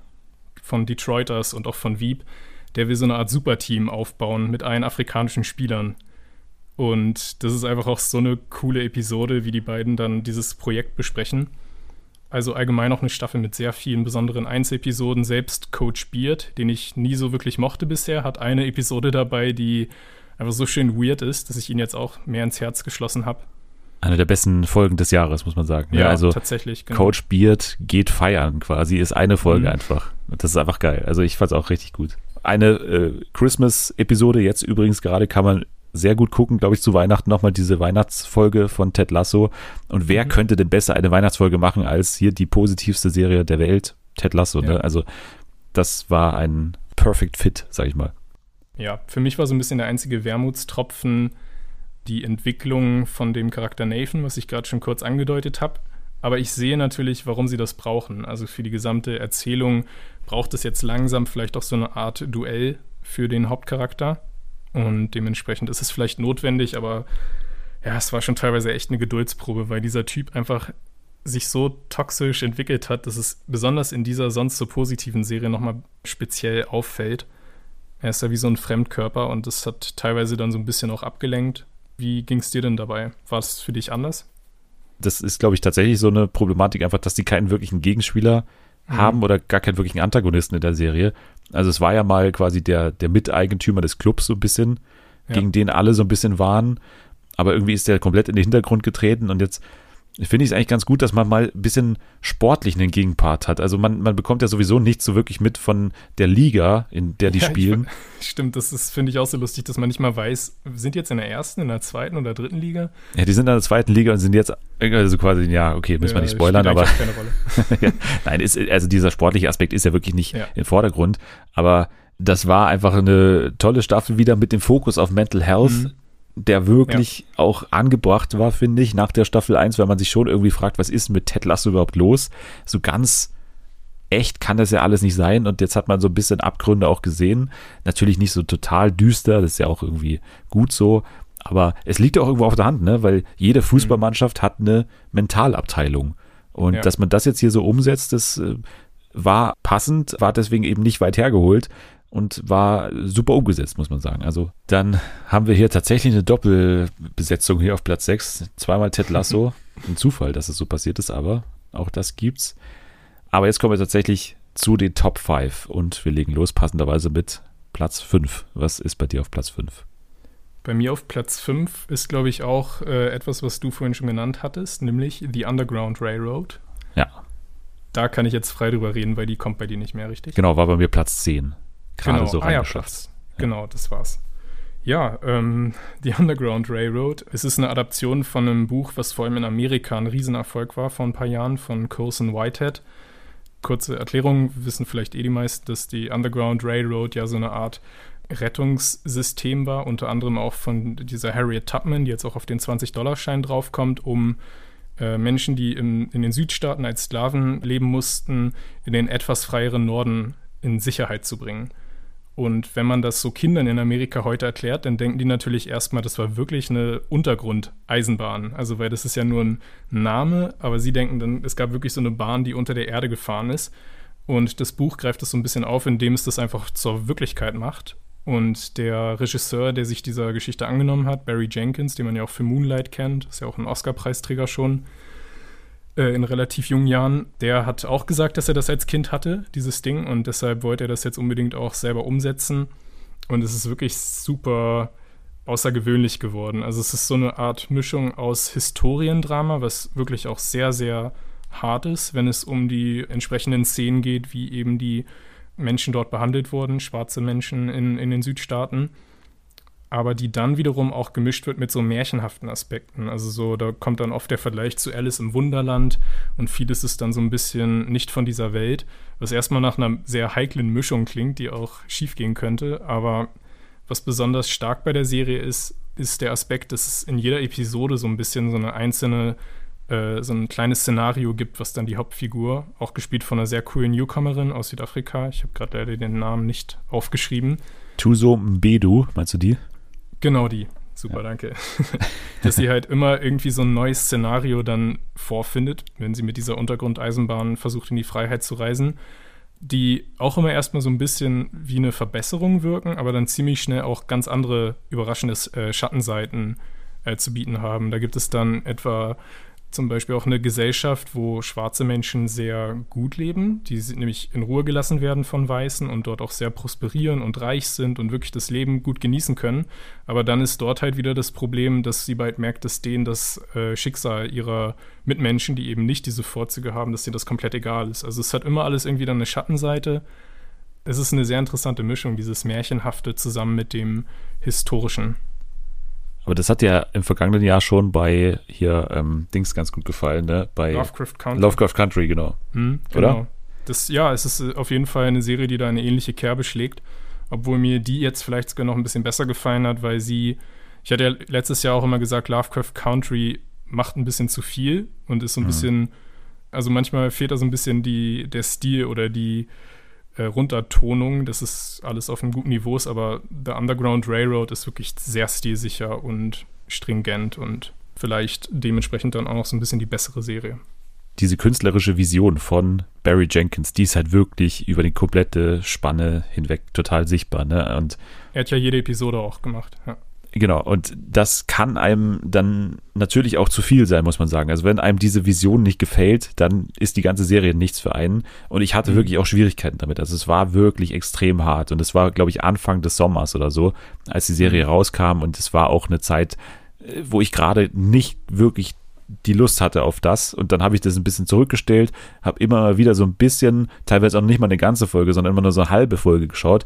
Und dann war es wirklich auch erträglich, muss man sagen. Aber es gibt wirklich extrem harte Gewaltszenen in dieser Serie. Also von Auspeitschen bis über Anzünden bis Vergewaltigung, ja. ist alles drin. Und na klar, das war die Realität, ne? Also deswegen zeigt man es hier auch so drastisch und es soll auch schocken. Aber klar, wenn das nichts für einen ist, dann ist das nichts für einen hier. Deswegen, ja, ist es bestimmt auch nicht die populärste Serie, die Amazon je gemacht hat, obwohl sie extrem teuer war, weil sie extrem gut mhm. aussieht und extrem aufwendig inszeniert ist. Aber ne, das ist bestimmt nichts für ein großes Publikum. Hat ja, glaube ich, auch jetzt nicht so überragend bei den Emmys jetzt abgeräumt oder so. Es war einfach ein bisschen unter dem Radar gelaufen, weil es einfach ein sperriger Stoff ist, glaube ich. Also das Buch war super populär, aber ob man die Bilder dazu braucht oder ob man die aushält, so das ist halt die Frage, glaube ich, dabei. Mhm. Die Geschichte sollte jeder kennen. Ich kannte sie davor schon, von daher war vielleicht auch das so der Grund, warum ich das nicht so am Bändchen dann schauen könnte, also wirklich alles hintereinander, weil ich nicht sozusagen den Drang hatte zu erfahren, was es dann, auf was es hinausläuft, sondern mhm. bei mir immer die Frage war, wie, wie machen sie es jetzt? Und das ist dann wahrscheinlich in, in kleineren Dosen auch genauso gut konsumierbar. Und so habe ich es dann gemacht. Also beides geht und beides sollte man machen. Underground Railroad. Bei mir auf Platz 10, bei dir auf Platz 5, ne? Genau. Was ist bei dir auf Platz 5? Bei mir kommt eine Serie, die auf jeden Fall bei dir noch vorkommt, und zwar The White Lotus auf Platz 5. Da. Aber das ist perfekt, weil bei mir kommt sie auf Platz 4, also kann ich direkt einsteigen. Ja, geil. Willst du anfangen? Äh, gerne. Also Macher Mike White hat hier eine Serie gemacht, die, also erstmal muss man wahrscheinlich sagen, ist eine Corona-Serie, nicht nur sozusagen was den Appeal davon angeht, also warum ist sie so gut angekommen, weil es eine Serie ist auf einer Ferieninsel, also Urlaubsinsel, ein Urlaubsresort. Das, glaube ich, hat viele erstmal entspannt, sowas zu sehen. Aber es ist auch eine Corona-Serie in der Entstehung, denn man hat sich da gedacht damals, wo können wir drehen? In einem Hotel, in einem Ferienhotel auf einer Insel. Da ist alles abgeschirmt, da können wir relativ gut sozusagen Einflüsse von außen oder irgendwelche Infektionen von außen vermeiden. Und deswegen hat man da gedreht, hat da wirklich auch einen geilen Drehort, glaube ich, für die SchauspielerInnen da gefunden. Mhm. Und also das war bestimmt die beste Entscheidung ihres Lebens, da an dieser Serie teilzunehmen. Und hat dann da auf Hawaii The White Lotus gedreht. Und The White Lotus ist ein Hotel, in das verschiedene Gäste einziehen. Und so wirklich eine Story gibt es nicht. Es gibt am Anfang eine Szene, anhand der man erfährt, dass es einen Mordfall oder einen Todesfall gab in diesem Hotel und dann wird sozusagen in die Vergangenheit gesprungen und man vergisst ehrlicherweise auch wieder teilweise, dass dieser Mordfall ja, passiert ist. Das ist so. das Geniale, finde ich. Also, ja. dass die Serie einfach selbst mit diesen Nicht-Geschichten, mit diesem unnötigen Quatsch, wenn sich dann irgendwie einfach nur die Gäste mit einem Manager äh, streiten über mehrere Episoden, dass solche uninteressanten Sachen trotzdem so interessant sind, dass man diesen Mordfall, der eigentlich so brisant sein müsste, verdrängt. Ja, also beispielsweise gibt es ein Ehepaar, das halt wirklich das einzige Anliegen hat, da in ein anderes Zimmer zu kommen. Und das wird mhm. wirklich über, über Episoden hinweg durchgespielt, dieser, dieser Fall, dass einfach der Typ nicht Jake Lacey spielt den, auch äh, einer mhm. der hassenswertesten Charaktere des Jahres, finde ich. der einfach unzufrieden ist mit seinem Zimmer, der einfach ein, ein Sohn ist einer reichen Frau und der natürlich auf ihre Kosten lebt in diesem Hotel und trotzdem nicht quasi zufrieden ist mit seinem sehr, sehr großzügigen Hotelzimmer. Und das ist einfach die Geschichte, die sich da über Episoden hinweg entwickelt und dann auch vor allem mit einer der Neuentdeckungen des Jahres und einem der besten Charaktere des Jahres, nämlich Armand, der Hotelmanager. Ja. Der dann quasi mit diesen Gästen, aber auch mit anderen umgehen muss. Und das ist quasi erstmal das, was passiert und im Hintergrund vergisst man immer wieder, dass ein Mordfall irgendwann passiert und dann fällt es zwischenzeitlich immer wieder ein und man fragt sich, was kann denn hier passieren? Also irgendwie, klar, kann vielleicht mal was passieren, aber es deutet sich jetzt auch nichts an so groß. Also es, es ist auch keine, keine Krimi-Storyline, die hier irgendwie entsteht. Mhm. Aber dann irgendwann passiert es und irgendwann ergibt es auch Sinn, wobei man sagen muss, das Finale ist ja so ein bisschen auch kritisiert worden. Ich fand es nicht so schlecht, aber ist wahrscheinlich ein Schwachpunkt der Serie irgendwo, aber für mich hat das alles davor, was davor kam, das auf jeden Fall wettgemacht, weil man einfach so gerne in dieser Welt, auf dieser Insel, in diesem Hotel war und Zeit mit den komischen Menschen auf dieser Insel mhm. verbracht hat. Ich finde es witzig, dass du sagst, dass nur er hassenswert war, weil ja, wenn man mal, wenn man vielleicht mal äh, die Figur von Jennifer Coolidge ausklammert und da muss ich noch kurz anmerken, dass es, ich finde das so genial, dass die, die Frau, die wir, glaube ich, die meisten nur als Stiflers Mom kennen, mhm. jetzt nochmal in ihren späteren Schauspielerinnen-Tagen nochmal so eine super Rolle bekommen hat. Also sie ist für mich auch das Highlight der Serie, neben äh, Murray Bartlett auch. Ja, sie ist irgendwie auch die Einzige, die natürlich auch ein bisschen was Hassenswertes hat, weil sie gehört, gehört ja auch zu diesem Kreis der Superreichen, die keine wahren Sorgen kennen und auch so viele unbedachte Entscheidungen treffen zu ihrem eigenen Nutzen, wo am Ende dann häufig die Konsequenzen von anderen Figuren gezahlt werden müssen, die es eben nicht so gut haben. Also auch das wiederholt sich in der Serie immer wieder, dass die Angestellten äh, sehr darunter leiden, unter diesen Eskapaden ja. von, von den Gästen. Ansonsten sind das halt alles die größten Arschlöcher. also. ja, was man doch erwähnen muss, die Musik, mhm. glaube ich, muss man da, ganz genau kurz das, erwähnen. Ja. Für mich der Score des Jahres auf jeden Fall. Den habe ich mir extra auch aufgeschrieben, Cristobal Tapir de Fer. Sowas Eigenes, sowas äh, total Originelles und natürlich auch total Passendes, denn es ist ja so ein bisschen ja eingeborenen Musik, sage ich mhm. jetzt mal, auf dieser hawaiianischen Insel. Und das macht super viel Spaß. Also das, das trägt tatsächlich einige Szenen, wo nicht viel mehr passiert, als dass der Sohn äh, irgendwie auf einem Surfbrett durchs Meer äh, schwimmt, so ein bisschen. Und da wird halt dann diese Musik drunter gelegt und das ist super geil. Ist dann einfach auch so ein audiovisuelles Erlebnis auf jeden Fall. Das muss man bei der Serie auch sagen. Und natürlich, also irgendwo liegt der Vergleich zu Succession auf ja. der Hand. Ne? Es war so ein bisschen Sommer-Succession, wenn man so will. und ich würde mal in den Raum werfen, ob es die beste Sommerserie seit Sharp Objects ist. Also für mich ist es das tatsächlich. Ist schwierig zu vergleichen, aber ja, es war für mich auch das Sommer-Highlight eindeutig. Dann haben wir die perfekte Sommerserie mit The White Lotus. Bei dir auf Platz 4, bei mir auf Platz 5. Mhm. Und jetzt kommen wir quasi schon zu meinem Platz 4, den du, glaube ich, auf Platz 10 oder irgendwo hinten hattest. Only Murders in the Building bei mir. Oh, okay. Auf Platz 4. Also es geht um ja, um, um Morde in einem Gebäude. Es geht um drei Podcast-Fans oder True Crime Podcast-Fans, die alle zufällig im selben Gebäude wohnen, gespielt von Steve Martin, der interessanterweise diese Serie auch größtenteils erdacht hat, also zusammen mit einem Kollegen noch. Und was für ihn auch erstmal ein total unerwartetes Comeback ist, weil er war ja früher mal eine der größten Comedy-Legenden in Amerika, hat auch in ganz vielen so, weiß ich nicht, so typischen Filmkomödien von damals im Dutzend billiger und so mitgespielt. Mhm. Und jetzt kommt er auf einmal nach bestimmt 10 oder 20 Jahren zurück und hat diese Serie geschrieben, die einfach so modern auch ist und auch eben so schön seine alten Stärken vereint mit den äh, neueren Aspekten. Und genau, also er spielt die eine der drei Hauptrollen zusammen mit seinem alten Kollegen Martin Short.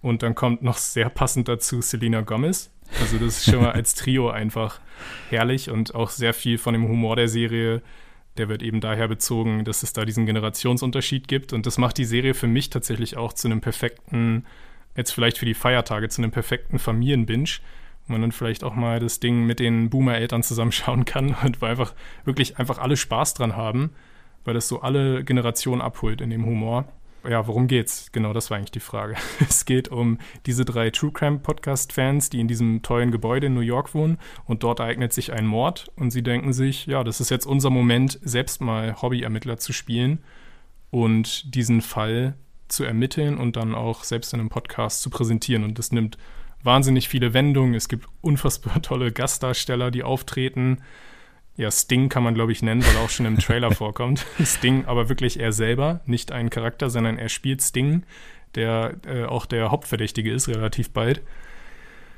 Die Serie ist einfach eine wahnsinnige Überraschung gewesen und war zu keiner Sekunde langweilig und ich bin einfach so beeindruckt, dass Steve Martin, also was ist das für ein geniales Comeback einfach jetzt, dieses ganze Who Done It auch zu verbinden, was jetzt gerade so ein bisschen durch Knives Out nochmal wiederbelebt wurde, was ja ein unfassbar altes Genre ist und das zu kombinieren mit diesem True Crime äh, Podcast Hype, der gerade herrscht und das auch so ein bisschen auf die, aufs Korn zu nehmen, das Ganze, ja. weil True Crime Podcast Fans kommen ja auch nicht unbedingt super weg, aber auf eine sehr liebevolle Art wiederum. Eine sehr coole Serie. Auf jeden Fall. Also man hat mehrere Sachen, man hat das perfekte Zusammenspiel der drei Hauptfiguren, die man so nicht zusammenbringt. Also klar, Steve Martin und Martin Short schon, weil die ja also ein bisschen künstlerische Kompagnons sind. Aber dann kommt hier Selena Gomez rein und äh, ist quasi so die, die Stimme der Jugend, die immer wieder den beiden älteren Herren da so ein bisschen die Grenzen aufzeigt und es auch nie weird wird. Ne? Also es könnte man ja auch denken, dass es dann irgendwann komisch wird, wenn die immer zusammen da rumhängen, die drei. Aber nein, es wird nie komisch, ja. weil das schon gut gelingt, wie, wie die hier gezeichnet werden. Und ne, die haben auch ganz andere Interessen jetzt so. Steve Martin so hat ja ein eigenes Love Interest. Mhm. Martin Short ist komplett fernab von dieser Welt. So ein bisschen ist er so ein bisschen der verrückte Künstler oder Theaterregisseur. Und das macht er perfekt. Also ich finde Martin Short hier das, das Highlight auf jeden Fall so, mhm. Äh, also comedy-technisch. Nein, also mir gefällt auch äh, sehr gut, wie du schon vorher erwähnt hast, quasi das Setting, ne? also dieses schöne Apartment-Building da, New Yorker Upper West Side und so. Das ist sehr cool. Und dann natürlich hat man es hier auch einfach so in jeder Wohnung so, so einen Charakter irgendwie zu etablieren, der irgendwie auch eine eigene, einen eigenen Hintergrund hat. Ne? Also da ist Sting, aber da sind dann auch eben andere Leute beispielsweise, die dann auch für eine der Folgen des Jahres mhm. sorgen. Ne? Diese komplett mehr oder weniger dialogfreie Folge, in der dann wirklich ein, ein taubstummer Mensch quasi im Zentrum steht. Sehr, sehr cool gemacht. Aber mir gefällt auch am besten hier tatsächlich äh, dieses aufs Korn nehmen, dieses True Crime Genres, also was ja wirklich mittlerweile unglaublich ist. Äh, jede Woche kommt ja gefühlt ein neuer, neuer Fall raus irgendwo. Und hier, ja, wird es auch so ein bisschen hinterfragt natürlich. Also, mhm. die sind ja keine guten Ermittler in dem Sinne, ne? Also, die laufen ständig irgendeiner falschen Fährte hinterher. Ja sie ne, haben auch dann die Handlungsachse, dass irgendwann Fans dazukommen, die das Ganze dann nochmal schwieriger machen. Das ist ja auch so bei echten Fällen, ne? Mhm. Dass, dass Fans das massiv erschweren, teilweise irgendwelche tatsächlichen Ermittlungen. Nein, das hat mir insgesamt sehr, sehr gut gefallen. Äh, einer der besten Comedies, ich glaube sogar meine bestbewertete, Com ja, kommt auch die Definitionssache an. Mhm. Die klassische Comedy auf jeden Fall hier mal wieder, die richtig gut funktioniert, die anhand der Person, die man da sieht, gut funktioniert, die anhand der Inszenierung gut funktioniert und die wirklich ein aktuelles Thema aufgreift. Und umso überraschender, dass dann jemand wie Steve Martin hinter so einem sehr, sehr brandaktuellen Thema dahinter steht. Aber Respekt dafür. Ja, und es gibt ja auch zum Glück eine zweite Staffel. Das gibt's genau, die drehen, glaube ich, auch schon. Ich habe mhm. sehr viele Fotos schon geschickt bekommen, auch von Selma, die auch ein Riesenfan ist. Dann kommen wir, nachdem wir jetzt bei mir auf vier Only Murders in the Building hatten. Bei dir hatten wir auf vier White Lotus. Genau, jetzt ist es ein bisschen konfus, aber wir sind noch mittendrin und, und haben noch alles im Blick. Kommen wir tatsächlich aufs Podium. Was gewinnt Bronze bei dir? Platz 3. Ich glaube, da brauche ich mir auch keine Sorgen machen, dass wir uns überschneiden, weil ich habe manchmal so ein bisschen das Gefühl, dass ich, ja, vielleicht in Deutschland oder Österreich so der Einzige bin, der die Fahne für diese Serie hochhält. Und ich verstehe nicht, warum Netflix die nicht mehr bewirbt, weil die ist so verdammt gut gewesen. Es war für mich auch wirklich so die Serie, die mir am meisten Spaß vielleicht gemacht hat, die ich auch vielleicht jetzt in den nächsten Tagen auch schon wieder ein zweites Mal schauen werde. Ich sag's einfach, es ist Maya and the Free oder Maya und die drei. Wahrscheinlich haben das jetzt viele auch noch nie vorher gehört, weil Netflix es wie, äh, wie gesagt geschafft hat, die Serie irgendwie zu vergraben. Also die ist jetzt erst im Herbst erschienen. Es ist eine Animationsserie, was vielleicht auch erstmal so ein bisschen schwieriger ist, das dann zu vermarkten. Kurze Frage, kennst du die Serie? Ich, ich habe tatsächlich zum ersten Mal davon gehört und wirklich, ich verfolge das ja wirklich mhm. Sehr, sehr extrem. Aber ich habe es zum ersten Mal in deinem Video tatsächlich gesehen und habe mir gedacht, ist der irgendwie ausgerutscht irgendwie? Hat, der, hat er da was Falsches reingeschnitten oder was ist hier los? Nein, aber du musst von vorne anfangen. Was ist es genau und, und warum ist das so unter dem Radar geschwommen? Also, es ist auf den ersten Blick, würde man meinen, eine Kinderserie und sie ist auch ab sieben Jahren freigegeben, aber ich würde auf jeden Fall nicht raten, dass Kinder die schauen sollten, weil diese Serie viel zu episch, ernst, teilweise auch gruselig und einfach ja auch viel zu, was so die, auch so Themen wie Tod und so weiter angeht, viel zu erwachsen ist. Das Einzige, was wirklich auf Kinder abgestimmt ist, ist so ein bisschen der Humor, aber selbst das bringt der Serie so einen so Charme oder so eine Wholesomeness aber genau, zum Inhalt, das ist vielleicht das Wichtigste zunächst. Es geht um eine Prinzessin aus dem Maya-Reich. Es spielt nämlich, bevor die spanischen Konquistadoren äh, nach Mesoamerika kamen und sie ist so die Prinzessin von ihrem Königreich und soll irgendwann auch mal die Herrscherin sein. Aber eigentlich hat sie darauf gar keine Lust, sondern sie würde viel lieber, so wie ihre drei tapferen Brüder oder auch ihr mutiger Vater, vorne an der Front stehen und irgendwie so große Kriegsabenteuer erleben und einfach eine Heldin sein und will nicht irgendwelche hübschen Kleider tragen und dann aus sicherer Entfernung das Reich regieren. Also soweit erstmal auch sehr konventionell, was ja gefühlt auch jede zweite Disney-Heldin hat erstmal mhm. dieselbe Ausgangssituation. Aber das, was die Serie, also es geht dann weiter, es geht ja Maya und The Free heißt der Titel und sie wird sich auf eine epische Heldenreise begeben und lernt dann eben noch drei Gefährten kennen, die dann auch erst in den nächsten Folgen immer dazukommen. Da gibt es dann einen ziemlich albernen Zauberer, dann gibt es eine sehr, sehr coole Pfeil- und Bogen, wie nennt man das? Äh, Pfeil- und Bogenschützin, die auch so ein bisschen dieses Gimmick hat, dass sie unter Tieren aufgewachsen ist und deshalb so ein bisschen verwildert ist und nicht richtig reden kann, sondern immer mehr so Tiergeräusche macht. Und dann gibt es noch so einen sehr, ja, ein bisschen stumpfsinnigen, aber auch wahnsinnig liebenswerten Krieger, der einfach nur das große Ziel im Leben hat, einen möglichst bald einen äh, heldenvollen Tod zu sterben, damit er mit seiner Familie wieder vereint wird. Also es ist wirklich ziemlich krass teilweise auch, wenn man darüber nachdenkt, was das eigentlich, also dass das für Kinder gedacht ist, dass da eben äh, solche Figuren mit unglaublich tragischen äh, Background-Stories auch eingeführt werden. Und die Maya, die Hauptfigur, kämpft nicht gegen irgendein anderes Königreich, sondern sie legt sich tatsächlich mit den Göttern an. Und auch das ist etwas, was ich vorher noch nie in einer anderen Serie wirklich gesehen habe. Es ist hier nämlich die Götterwelt aus dem äh, Mittelamerika-Raum von damals, der auch wirklich also im Vergleich dazu wirken die griechischen und römischen Götter, die man vielleicht so als Kind manchmal ein bisschen beigebracht bekommen hat, total langweilig, weil die haben hier so coole Götter. Zum Beispiel die Göttin der Tattoos oder der Gott der Fledermäuse, der Gott des Erdbebens und also der Gott der optischen Täuschung oder der dunklen Magie. Also wirklich die oder hier der beste ist noch der, äh, die Göttin der Krokodile, die dann einfach so mit Krokodilsarmen herumfuchtelt. Also die haben auch immer wahnsinnig gute Charakterdesigns und richtig coole Voice-Actor auch. Also Danny Trejo ist dabei und äh, Rita Moreno, also wirklich die Creme de la Creme der Latinx-Stars. Die Hauptrolle spricht Zoe Saldana, die man ja aus Avatar kennt, aus dem Film von James Cameron. Also nennen wir irgendeinen Latinx-Schauspieler, er oder sie ist auf jeden Fall dabei. Lin Manuel.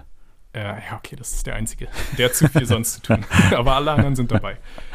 Okay wirklich, was mich am meisten beeindruckt hat, ist in dem Fall auch wieder die Optik. Weil die Serie, das erstmal vom Animationsstil ist es so dieses moderne, Pixar-mäßige, was man jetzt auch von Coco und so kennt, mit diesen 3D-Figuren äh, mit den übergroßen Köpfen und die Haut ist so sehr glatt, was ich eigentlich gar nicht so gerne habe.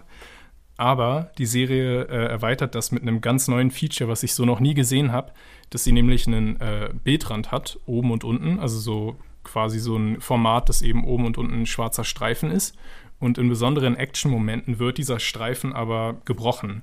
Also dann zückt sie zum Beispiel ihr Schwert und das Schwert reicht aber über diesen schwarzen Rahmen hinüber, ah. sodass es aussieht, als ob das Schwert so ein bisschen aus dem Bildschirm rauskommt. Es ist total effektiv eingesetzt, wirklich auch nicht andauernd, sondern in immer ausgewählten Momenten. Und weil es eben auch so eine Serie ist, die so übernatürliche, magische Momente hat, sind dann da auch wahnsinnig viele bunte Farben durch die ganzen Zauber, die dort geschehen. Wirklich, wenn ich auf eine Serie dieses Jahr äh, das sagen kann, dass sie ein visuelles Feuerwerk ist, dann ist es wirklich Maya and the Free. Also ich bin hooked, muss ich sagen. Also ich, ich war schon davor sehr äh, quasi angetan bzw. überrascht davon, dass du es da in deinem Video drin hattest. Und dann habe ich erstmal nachgeschaut und habe aber jetzt erstmal noch abgewartet, so was du jetzt nochmal erzählst. Mhm aber ich werde mir das angucken. Also das, das definitiv. Ich muss da, muss da reingucken. Das könnte mir sehr, sehr gut gefallen. Und ich weiß noch nicht, wie viele Folgen es hat, aber das würde ich jetzt mal unabhängig davon machen. Aber mhm. Folgenzahl und äh, Länge, wie, wie sieht es damit aus? Folgenzahl weiß ich tatsächlich gerade gar nicht mehr. Es verging einfach wie im Flug. Und ich hätte mir gewünscht, es wären doppelt so viele Folgen gewesen. Aber ich glaube, die Länge beträgt äh, so 30 Minuten ungefähr. Ah ja, okay. Hm. Das ist ja wirklich. Das ist machbar. Dann ist es ja, das ist wirklich machbar. Und äh, nein, also das ist jetzt auf jeden Fall sehr cool, dass wir hier nochmal eine Animationsserie drin haben und vor allem auch eine, die man jetzt so noch nicht auf dem Zettel hat. Also ich auf jeden Fall nicht. Sehr gut, dann werde ich das gucken und werde auch hier den Podcast auf dem Laufenden halten, wie ich das dann fand, irgendwann mal, wenn ich es dann gucke. Aber ich denke mal, dass das nicht mehr so lange dauern wird. Sehr schön. Ja. Bei mir kompletter Kontrast ist, ich denke mal, dass du es auch noch hast. Ähm, bei mir auf Platz 3 Mayor of Easttown tatsächlich. Ich habe es nur rausgelassen, weil ich mir sicher war, dass du es drin hast. Ach so, du hast es gar nicht drin. Ich habe es nicht mehr drin. Nee. Oh, wow, wow. Eieiei, okay. ich habe auf dich gezählt und du hast mich nicht enttäuscht. Sehr gut, erzähl. Ja, nee, also das, das konnte ich nicht rauslassen, weil es war einfach so ein bisschen. Also man hatte ja gesagt, 2020 war das Jahr quasi, wo man nur Comfort Food gebraucht hat. Ne? Ted Lasso war super erfolgreich, weil alle gesagt haben, irgendwie, viel gut, viel gut, viel gut. Und irgendwann hing mir viel gut tatsächlich zum Hals raus. Und ich wollte eine klassische Murder Mystery haben, die jetzt kein Case of the Week Ding ist, sondern die jetzt hier eine schöne Geschichte über mehrere Folgen erzählt. Und dann habe ich gesehen, okay, bei HBO wird Kate Winslet in eine von Dämonen verfolgte Ermittlerin schlüpfen und wird hier einen Mordfall lösen über acht Folgen lang. Und I was here for it. So, also ich war total darauf vor, also ich, ich musste es lieben, weil ich total Bock hatte darauf, auf so eine gewöhnliche Murder-Mystery-Serie, Who Done It, fertig, passt. So. Und dann auch noch die Besetzung, ne? Kate Winslet in der Hauptrolle, mhm. Julian Nicholson, Gene Smart, Gene jedes Smart, Jahr der Gene so Smart. gut in der, in der Serie auch speziell. Hm. Total. Also, ne, das hat dann einfach so coole Frauenfiguren auch hervorgebracht hier. Das ist ja ein bisschen auch das, das Ganze, was die Serie so auszeichnet. Ne? Also Mutter quasi, das Thema Mütter Ja. war hier auf jeden Fall das dominierende Thema.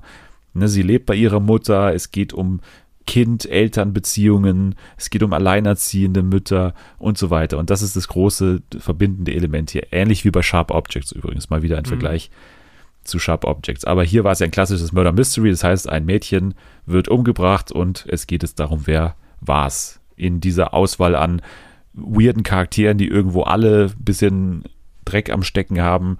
Und jetzt geht es darum, für Kate Winslet, die natürlich ihre eigenen privaten Probleme hat, herauszufinden, wer es denn jetzt tatsächlich ist. Und es gibt Szenen, wo Kate Winslet von der Arbeit gefeuert wird. So, es gibt Szenen, wo sie ihre Waffe abgeben muss. So, es gibt, es gibt diese klassischen Szenen natürlich. Und es hat mich nicht aufgeregt, sondern es war exakt das, was ich gesucht habe. Wie der Fall dann aufgelöst wird, das war nicht enttäuschend, was ja dann auch manchmal so ist. Das war Mhm. nicht enttäuschend, sondern es war eine schlaue Idee. Es gab, finde ich, die geilste falsche Fährte aller Zeiten. Der Charakter von Guy Pierce. Muss Ja. man da mal sagen. Also, dieser Charakter ist in der Geschichte der, der Red Herrings so ein bisschen Mhm. der roteste Herring auf jeden Fall. Weil diese Figur war von Anfang an so angelegt, dass man sie verdächtigen musste. Irgendwas Ja. musste mit dieser Figur sein und auf einmal war sie weg. Und es war einfach so geil. Ich fand es so lustig, dass die Figur auf einmal weg war. Und es war trotzdem keine verschwendete Zeit, weil die Szenen mit ihm waren teilweise die Highlights auch der Staffel. Aber auch was man mit Julia Nicholson gemacht hat in dieser Mhm. Serie, ne? Also was man die hat acten lassen. Also hat die in Szenen geschrieben, wo man sie wirklich nicht beneidet, weil die wirklich super schwer sind. Die muss hier wirklich viel aushalten. Und sie macht es wirklich so, so gut, auch Julia Nicholson. Aber wie gesagt, auch Gene Smart, die dann auch diese Lockerheit reinbringt. Es war für mich perfektes Murder Mystery der Marke Broadchurch. Da gibt es tausende davon, aber das war hier auch mit diesem Fokus auf Mütter und auch noch diese schöne Ortschaft, ne, mehr auf East, also East Town quasi. Eine richtig gute Serie, perfekt gearbeitet und exakt das, was ich in dem Jahr gebraucht habe. So kann ich es, glaube ich, unterschreiben dann am Ende. Ich glaube bei mir, also ich habe sie auch sehr gemocht und würde alles so abnicken oder habe es gerade auch abgenickt in, äh, innerlich, was du gesagt hast. Bei mir war es, glaube ich, einfach ein Timing, weil ich so eine Serie dieses Jahr nicht unbedingt gebraucht habe. Meine Serien, wenn jetzt mehr sowas viel mäßiges oder so. Obwohl, wenn ich meine Liste anschaue, eigentlich gar nicht. Außer Ted Lasso. Underground Railroad, super viel. ja. Squid Game.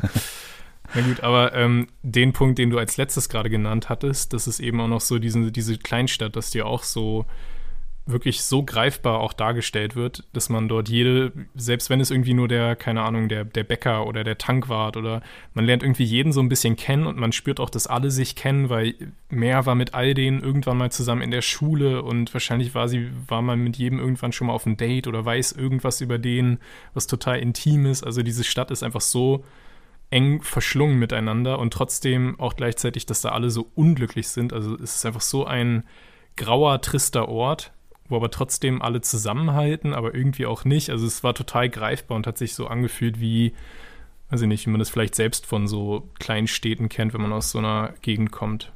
Sehr gut, dass du mir da recht gibst, obwohl es bei dir nicht in der Top Ten ist, aber du hast sehr gut taktisch sozusagen gespielt, dass Ja, du. an einem anderen Tag wäre es vielleicht auch drauf gewesen. Das ist ja immer, Ja, das ist immer ich schwierig. bin ja glücklich, dass du dann solche Sachen wie Maya and the Three hier noch reingebracht hast und dann haben wir ja quasi den perfekten Gegensatz auf Platz drei bei uns. Jawohl. Ich glaube jetzt tatsächlich, dass wir sehr, sehr ähnlich sind bei den ersten beiden. Also ich kann mir fast nicht vorstellen, Ja. dass du eine von den beiden rausgelassen hast. Ist nur die Frage, wie wir es angeordnet haben, glaube ich. und zwar kommen wir zu Platz zwei.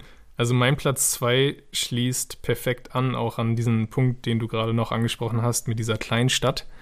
Und ähm, eben auch dieses Gefühl, was ich genannt habe, dass alle sich kennen und man ist da total zu Hause, aber irgendwie ist man da auch nicht glücklich und wäre lieber woanders. Das ist in meinen Augen auch so ein bisschen das Hauptthema in der Serie, die auf Platz 2 bei mir ist, nämlich Reservation Dogs. Bei mir auch auf Platz 2. Perfekt, ja. haben wir schon zwei direkte Überschneidungen. Sag mal, worum es geht. Es geht um eine äh, Kleinstadt in Oklahoma und dort lernen wir eine Gruppe von vier Jugendlichen kennen. Das sind die Ras Dogs. Das ist so eine kleine, ja, so eine Art Straßengang, die so manchmal irgendwie auch tatsächlich sehr kriminelle Sachen machen, einfach um ein bisschen Geld zu verdienen. Und äh, die wollen dieses Geld haben, weil sie ihrem Heimatort unbedingt entkommen wollen. Weil sie glauben, wenn sie dort bleiben, dann werden sie früher oder später von diesem Ort gefressen, so sagen sie es dann auch immer. Und sie wollen deshalb möglichst bald nach Kalifornien fliehen. Und das Besondere an dieser Serie, sowohl vor als auch hinter den Kulissen, es ist eine komplett indigene Produktion. Also es dreht sich um indigene Figuren, auch alle gespielt von indigenen SchauspielerInnen und auch die Serienmacher, die zwei Serienschöpfer in dem Fall, Sterling Harjo, ich weiß nicht, Weißt du, wie man ihn ja. anders ausspricht? Ich hätte ihn auch so ausgesprochen und habe es auch immer nur so gehört. Perfekt. Von daher okay. denke ich mal, dass das die offizielle Aussprache ist. Sterling Harjo und Taika Waititi, der indigen ist, aber in Neuseeland. Also er ist ja, hat ja auch Maori-Wurzeln. Ist jetzt nicht amerikanisch, aber äh, eben neuseeländisch.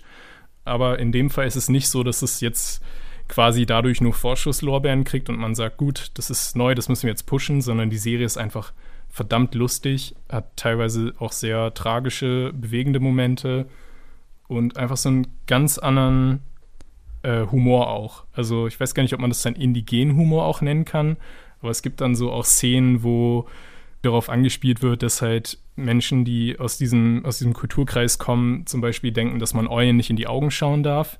Und dann wird es ja. auch so dargestellt, dass die Figuren eben den Augenkontakt vermeiden mit der Heul äh, Eule. Aber die Serienmacher gehen noch weiter und verpixeln die Augen auch für uns Zuschauer aus Respekt vor uns, weil sie halt sagen, so, ihr wollt ja auch nicht in die Augen der Eule schauen. da sind halt so, so viele solche kleinen Momente, die einfach so weird und schön sind. Ja, auf jeden Fall eine der einzigartigsten Serien dieses Jahres und wahrscheinlich sogar seit einer sehr langen Zeit.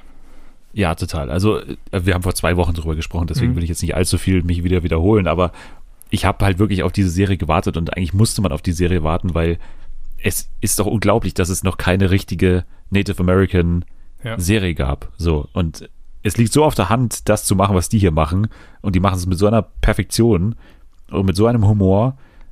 Es wirkt aber gleichzeitig nicht angestrengt, so dass man notwendigerweise, weil dieser Vergleich zu Atlanta, der liegt ja auf der Hand irgendwo mhm. und das ist ja auch super ähnlich. Aber trotzdem hat man nicht das Gefühl, die wollen hier exakt nochmal das machen, was Atlanta gemacht hat. Und man hat eine schöne Gruppe an Teenagern gefunden, die alle gut spielen. Man hat mit Devery Jacobs eine Newcomerin, die wirklich auch ja. mehr kann und, und auch bestimmt eine große Karriere machen sollte, meiner Meinung nach. Mhm. Man hat schöne Einzelepisoden. Ich habe auch mal vor zwei Wochen schon erwähnt, ich bin ein riesen Bigfoot-Fan. Alles, was Bigfoot ist, bin ich immer super dabei. Und es gibt eine Bigfoot-Folge, es gibt eine Folge mit Bill Burr als Fahrlehrer. Die ist auch so stark, ja. Die ist auch geil. Es gibt eine Folge, das ist fast meine Lieblingsfolge sogar, wo der Onkel da in die Ortschaft kommt und seinen Weed verkaufen will, sein mhm. uraltes Weed. der irgendwie auch so eine, so eine Bar-Berühmtheit ist in der Stadt. Solche, solche Sachen und dazu diese übernatürlichen Elemente und, und dieser Humor. Ja. Einfach, einfach super. Musik auch hier wieder ein Faktor, aber mhm. Reservation Dogs, ja, Disney Plus, sechs Folgen, A, 30 Minuten sollte man sich angucken. Unbedingt. Da gibt es ja auch eine zweite Staffel, die ist ja auch schon angekündigt und vor allem auch der Sterling Harjo, der äh, startet jetzt auch so ein bisschen durch. Also da wurde jetzt auch gleich noch eine andere Serie von ihm bestellt, wo es auch wieder um indigenes Setting und indigene Figuren geht. Man kann nur hoffen, dass FX jetzt da so ein bisschen das noch weiterhin pusht. Also Reservation Dogs bei uns beiden auf Platz 2. Sehr cool. Und jetzt bin ich wirklich gespannt, ob wir die gleiche Nummer 1 auch haben ich kann es tatsächlich noch nicht genau einschätzen, weil es auch wieder so ein Fall sein könnte, wo, wo du dachtest, okay, das nimmt er, deswegen nehme ich es gar nicht mit rein. Ich habe eine Ahnung, was es bei dir sein könnte, wenn ich mir einfach die Liste anschaue. Die Serien, die jetzt noch gar nicht genannt wurden. Die Serie wurde heute noch gar nicht genannt, von daher denke ich auch, dass du sie hast, weil sonst hättest du sie vielleicht schon mal vorher irgendwie erwähnt. Aber okay, sprich mal aus, was ist bei dir auf Platz 1? Ja, es, es gibt eigentlich, es hat sich diese Frage eigentlich nie gestellt, was bei mir auf Platz 1 ist. Natürlich ist es Succession. Ach so. Das gibt es ja auch noch. Ja, weil ich es hier nämlich gar nicht drauf habe, natürlich. Ja. Ach ja. Oh das Gott, dann ist das natürlich ja. eine große Überraschung, was bei mir jetzt noch auf Platz 1 ist, weil ich habe ja Succession, wie gesagt, ausgeklammert.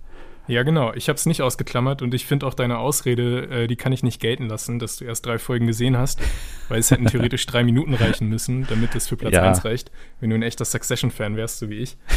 äh, ja, Succession ist auch in diesem Jahr die beste US-Serie in meinen Augen. Und sie hat es wirklich auch nochmal geschafft, so wenig Platz wieder noch nach oben war, noch ein bisschen was draufzulegen, weil es einfach von der sehr klug und langsam angelegten Handlung über die ersten Staffeln jetzt langsam den richtig spannenden Part erreicht, wo so richtig so eine Art Civil War-Stimmung in der Roy-Familie herrscht, wo sich alle gegenseitig an den Kragen gehen und es zeichnen sich da auch diese zwei Teams ab, Logan versus Candle. Und durch diesen Krieg, der da jetzt so innerfamiliär entsteht, lernt man auch nochmal ganz neue Seiten an den einzelnen Figuren kennen. Figuren, die vorher relativ äh, harmlos wirkten, sind auf einmal zeigen auch so ein bisschen ihre Zähne. Unser lieber Cousin Greg muss sich auch ein bisschen neu erfinden, damit er da nicht unter die Räder gerät. Und es gibt ja auch ziemlich interessante Gaststars, die dann später eingeführt werden, mhm. wo ich jetzt auch nicht zu viel zu sage, einfach nur so die zwei größten Namen, Alexander Skarsgård, den man ja auch aus Big Little Lies kennt, und dann Adrian Brody, der ja sogar ein Oscar-Preisträger, glaube ich, ist. Der war jetzt neulich auch mal bei äh, Peaky Blinders, glaube ich. Und das sind einfach auch sehr äh, interessante neue Figuren, die auch dieses gesamte Game nochmal auf den Kopf stellen könnten. Ja, Succession. Ich glaube, deine HörerInnen kennen eh schon all die Argumente für die Serie.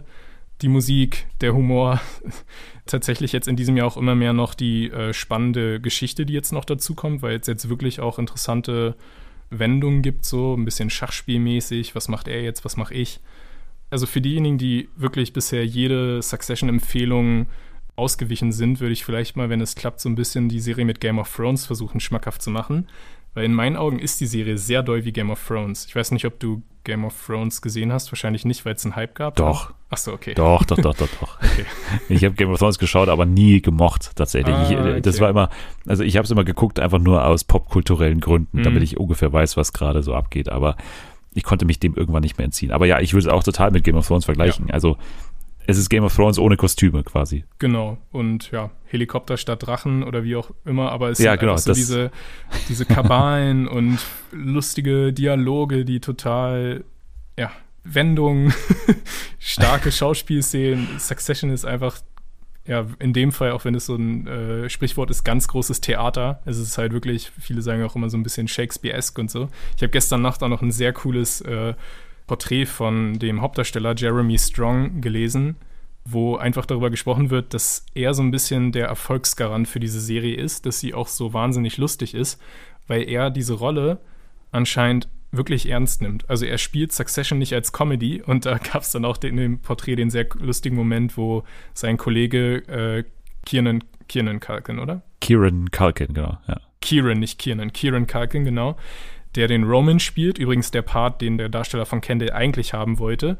Und die unterhalten sich darüber und der Culkin sagt halt, ja, Succession ist ja eine Comedy und so. Und dann hat der äh, Jeremy Strong ihn einfach nur total ungläubig angeschaut und hat gesagt, wie, was? Nein, das ist, das ist ein Drama. und er nimmt diese Rolle wirklich ernst. Also für ihn ist Kendall kein lustiger Charakter, sondern ein sehr ernster.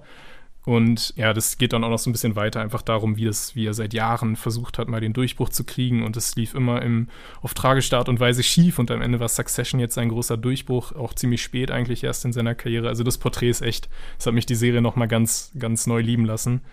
Diese grundsätzliche Handlungsachse in Staffel 3, dass Candle jetzt quasi ein liberal Icon wird oder sich so sieht in dieser in dieser Fakte Patriarchie. Ja, Fakte Patriarchie und so, solche solche Szenen ja. gibt's ja wirklich viele von ihm. Ich war jetzt gerade eben bei Folge 3 ja. und allein die Szene, wie er da seine eigene quasi Verarsche in dieser Satire-Sendung anschaut und da minutenlang davor steht und sagt, this is great, this is great. Ja. Das ist einfach so geil, ey. Es ist einfach unglaublich gut gespielt. Also Jeremy Strong ist wirklich Hammer. Ja, und wenn man dem Porträt glauben kann, dann äh, versucht er es gar nicht lustig zu spielen. Und es ist einfach nur lustig dadurch, weil er diesen Charakter, diesen lächerlichen Mann so ernst spielt, dieser Typ, der auch unbedingt ernst genommen werden will, was ihn wiederum so lächerlich macht. Das ist einfach die perfekte Besetzung dadurch. Ja, kurze Frage, bist du Team Candle oder Team Logan? Ich bin natürlich im Liberal Icon Team. Also ich bin natürlich auf der Seite der, der Feministen und äh, ja, ich bin natürlich auf der linken Seite äh, gegen die großen, äh, Mächtigen und, und, gegen die Reichen. Ich bin ja. natürlich bei Candle im Team. Und äh, ich hätte es natürlich mit drei Folgen hier auch schon draufpacken können, aber dann hätte ich mir die Liste halt wirklich sparen können, weil irgendwo muss man ja dann wirklich auch mal objektiv sein, beziehungsweise muss man ja auch mal dann ne, Serien die Chance geben, die jetzt, von denen ich einfach mehr gesehen habe, wo ich auch das Ende abschätzen kann. Deswegen muss ich es rausnehmen und äh, Aber Natürlich weiß man insgeheim. Succession, je nachdem, wie jetzt das handlungsmäßig weitergeht, dich irgendwie enttäuschen. Also die Serie hat ja auch so eigentlich nie eine Episode, die irgendwie ein Totalausfall ist, weil irgendwas passiert, was man jetzt nicht unbedingt wollte. Weil die Handlung, auch wenn sie jetzt irgendwie interessanter wird, aber sie ist ja eigentlich zweitrangig. Es geht ja mehr um die Situation, die wir sehen. Also ein bisschen enttäuschen würde mich nur, wenn quasi der, der Cliffhanger jetzt zur kommenden Staffel, wenn der wieder quasi, wenn man am Ende sagen würde, das ist, wir sind an der gleichen Stelle für Kendall und, und Logan wie in der vergangenen Staffel. Also mhm. wenn es da wirklich keinen Meter vorangeht. So, man hat ja so ein bisschen auch so Mixed Kritiken, ne, dass man so ein bisschen gesagt hat, okay, geht es hier wirklich gar nicht mehr voran, aber für mich ist es das jetzt noch nicht. Also in mhm. dem Stadium, wo ich bin und in dem Stadium, als die Kritiker mit Folge 7 dann auch die Episoden sehen konnten, bis zu dem Zeitpunkt kann man das für mich noch nicht sagen. Und bis zu dem Zeitpunkt will man das auch nicht. Man will ja. ständig, dass diese Familie in irgendwelchen absurden Treffen zusammenkommt. Da gibt es mal eine Konferenz, da ist mal irgendwie ein Geburtstag oder was auch immer. Also genau das will man ja haben, diese absurden Gründe, warum die Familie ständig wieder zusammenkommt und sich ja. auf die Rübe haut. Die servieren einem exakt das, was man haben will ohne dass es so Fanservice-mäßig wird, ne? Ja, genau. Das ist tatsächlich auch. Also, es ist nie billig, so hier, ich gebe euch, was ihr wollt, nehmt es, sondern es ist immer wieder ja, auf eine ganz eigene Art typisch Succession. Also, es ist auch nicht wiederholend oder so in meinen Augen. Sehr gut, dann haben wir Succession abgehandelt und äh, ich gehe damit voll konform, dass du es hier auf Platz 1 hast, weil du einfach auch schon mehr gesehen hast und mir jetzt nochmal quasi den Mund wässriger machst, als er ohnehin schon war für die kommenden Folgen. Also ich habe richtig Bock und ähm, ja, wie gesagt, ich bin eh mega Fan und das muss ich auch keinem hier mehr demonstrieren. Ich bin sehr gespannt, was dein Platz 1 ist. Darf ich raten oder willst du es feiern? Doch, doch, doch, rat mal, rat mal gerne. Mich würde es interessieren, was du jetzt hier redest. Hat es was mit dem Thema Mutterschaft auch wieder zu tun? Das ist absolut korrekt. Dann schieß los. ja, es handelt sich um die Netflix-Serie Made und ja. Wenn mir jemand gesagt hätte, dass auf Platz 1 meiner Serien des Jahres eine Netflix-Serie kommt, dann hätte ich das nicht mehr wirklich geglaubt, weil so richtiger Kracher von Netflix, also jetzt mal abgesehen von, von Squid Game, was natürlich äh, popularitätmäßig einfach ein riesiger Kracher und anscheinend auch was die Qualität angeht ein Kracher war, aber so eine Serie, die ein Buch natürlich erstmal behandelt, also es basiert ja auf einem Buch, Made, Hard Work, Low Pay and a Mother's Will to Survive von Stephanie Land und es geht um das Leben einer Haushälterin. Und am Anfang kann man sagen, das ist so ein typischer Fall von einer Schauspielerin, die jetzt mit einer Serie so richtig durchstarten will und deswegen sich in diese, ne, die besorgt sich diese Hauptrolle. Sie ist in jeder Szene vorhanden und will jetzt so richtig durchstarten. Margaret Qualley in dem Fall, die hier die Hauptdarstellerin spielt. Also wir kennen sie natürlich aus Leftovers, wir kennen sie aber auch aus ja. hier dem Tarantino-Film, äh, wo sie auch so eine Nebenrolle hatte. Da war sie nur da, um ihre Füße zu zeigen wieder. Das fand ich ein bisschen Natürlich. das stimmt. Das stimmt. Aber ne, das ist genau der Grund. Also sie, sie schwebt noch so ein bisschen ne, in, in Reihe 3, 4 und will jetzt so da ein bisschen in Reihe 2 zumindest mal vordringen, mit so einer Hauptrolle mhm. in so einer Serie. Und das ist schon in gewissen Serien auch schief gegangen, wo man dann sagt, okay, das war jetzt ein klares Vehikel für, für diesen Menschen. Aber hier ist es wirklich so, dass sie so uneitel spielt. Sie spielt äh, ja. so gut einfach. Sie spielt auch so ehrlich, weil ne, ihre Mutter in der Serie ist ihre echte Mutter, muss man einfach mal sagen. Andy McDowell ist ihre echte Mutter als und Hippie, Hippie-Tante, ja. Als Hippie-Tante, die aber auch nicht überdreht, die auch einen geilen Handlungsort übrigens hat da auf ihrer, mhm. auf ihrem Campingplatz da. Ich habe davor nicht gewusst, dass es eine Mutter-Tochter-Beziehung in, in echt auch ist. Und man mhm. nimmt denen das aber trotzdem zu 100% ab, obwohl die jetzt nicht ähnliche Menschen sind, ne? also die sie da spielen. Also sie ist ja so eine totale Hippie-Mutter, wie gesagt, und Margaret Qualley, also Alex, ist ja eine total ja, im Leben stehende, alleinerziehende Mutter dann, weil sie hat eben zu Hause einen ja, gewalttätigen oder zumindest übergriffigen Freund namens Sean, gespielt von Nick Robinson, auch sehr, sehr gut gespielt. Ja, ich habe ihn überhaupt nicht erkannt, weil man ihn aus ganz anderen Rollen bisher kannte. Alex flüchtet also von ihrem übergriffigen Ehemann in ein Frauenhaus und dieser Minikosmos Frauenhaus wurde auch noch nicht so stark beleuchtet in der Popkultur und wurde hier, finde ich, sehr, sehr, sehr, sehr gut gemacht und generell ist diese Serie ja auch so ein bisschen, also irgendwo habe ich auch gelesen, so äh, mehr informationswert als bei einer Doku-Serie über das Thema. Mhm. Und das ist ja wirklich so. Also dieser ganze soziale Fallschirm, den das US-amerikanische System ja irgendwo hat, aber natürlich auf eine sehr, sehr brüchige Art und Weise. Ne? Also wir sind hier auf dem Sozialamt, wir sind bei der Jobvermittlung, wir sind im Frauenhaus. Solche Stationen durchlebt man mit ihr und man erfährt an jeder dieser Stationen, was jetzt hier man eigentlich ändern müsste. Also das ist alles ein sehr, sehr brüchiges, hochkritisches System, durch das die Leute da müssen in so einer Ausnahmesituation. Ne? Die flüchtet von zu Hause, weil ihr Ehemann ihr gegenüber übergriffig war. Und jetzt ist sie in dieser Ausnahmesituation und ihr werden ständig halt Schranken in den Weg gelegt, ständig Steine in den Weg gelegt und das ist dann auch vor allem, was die Zeitgestaltung angeht oder was so das Pacing angeht, unglaublich gut, finde ich. Also 10 Folgen, a 50, 55 Minuten oder sowas. Ich habe erstmal wirklich geschnauft, als ich mir das zugemutet habe. Aber zu keiner Sekunde habe ich wirklich gedacht, das ist zu lang. Also das muss man mhm. erstmal schaffen für so einen Stoff. Ich war wirklich hin und weg von der Serie, muss ich sagen. Es hat mich total mitgenommen.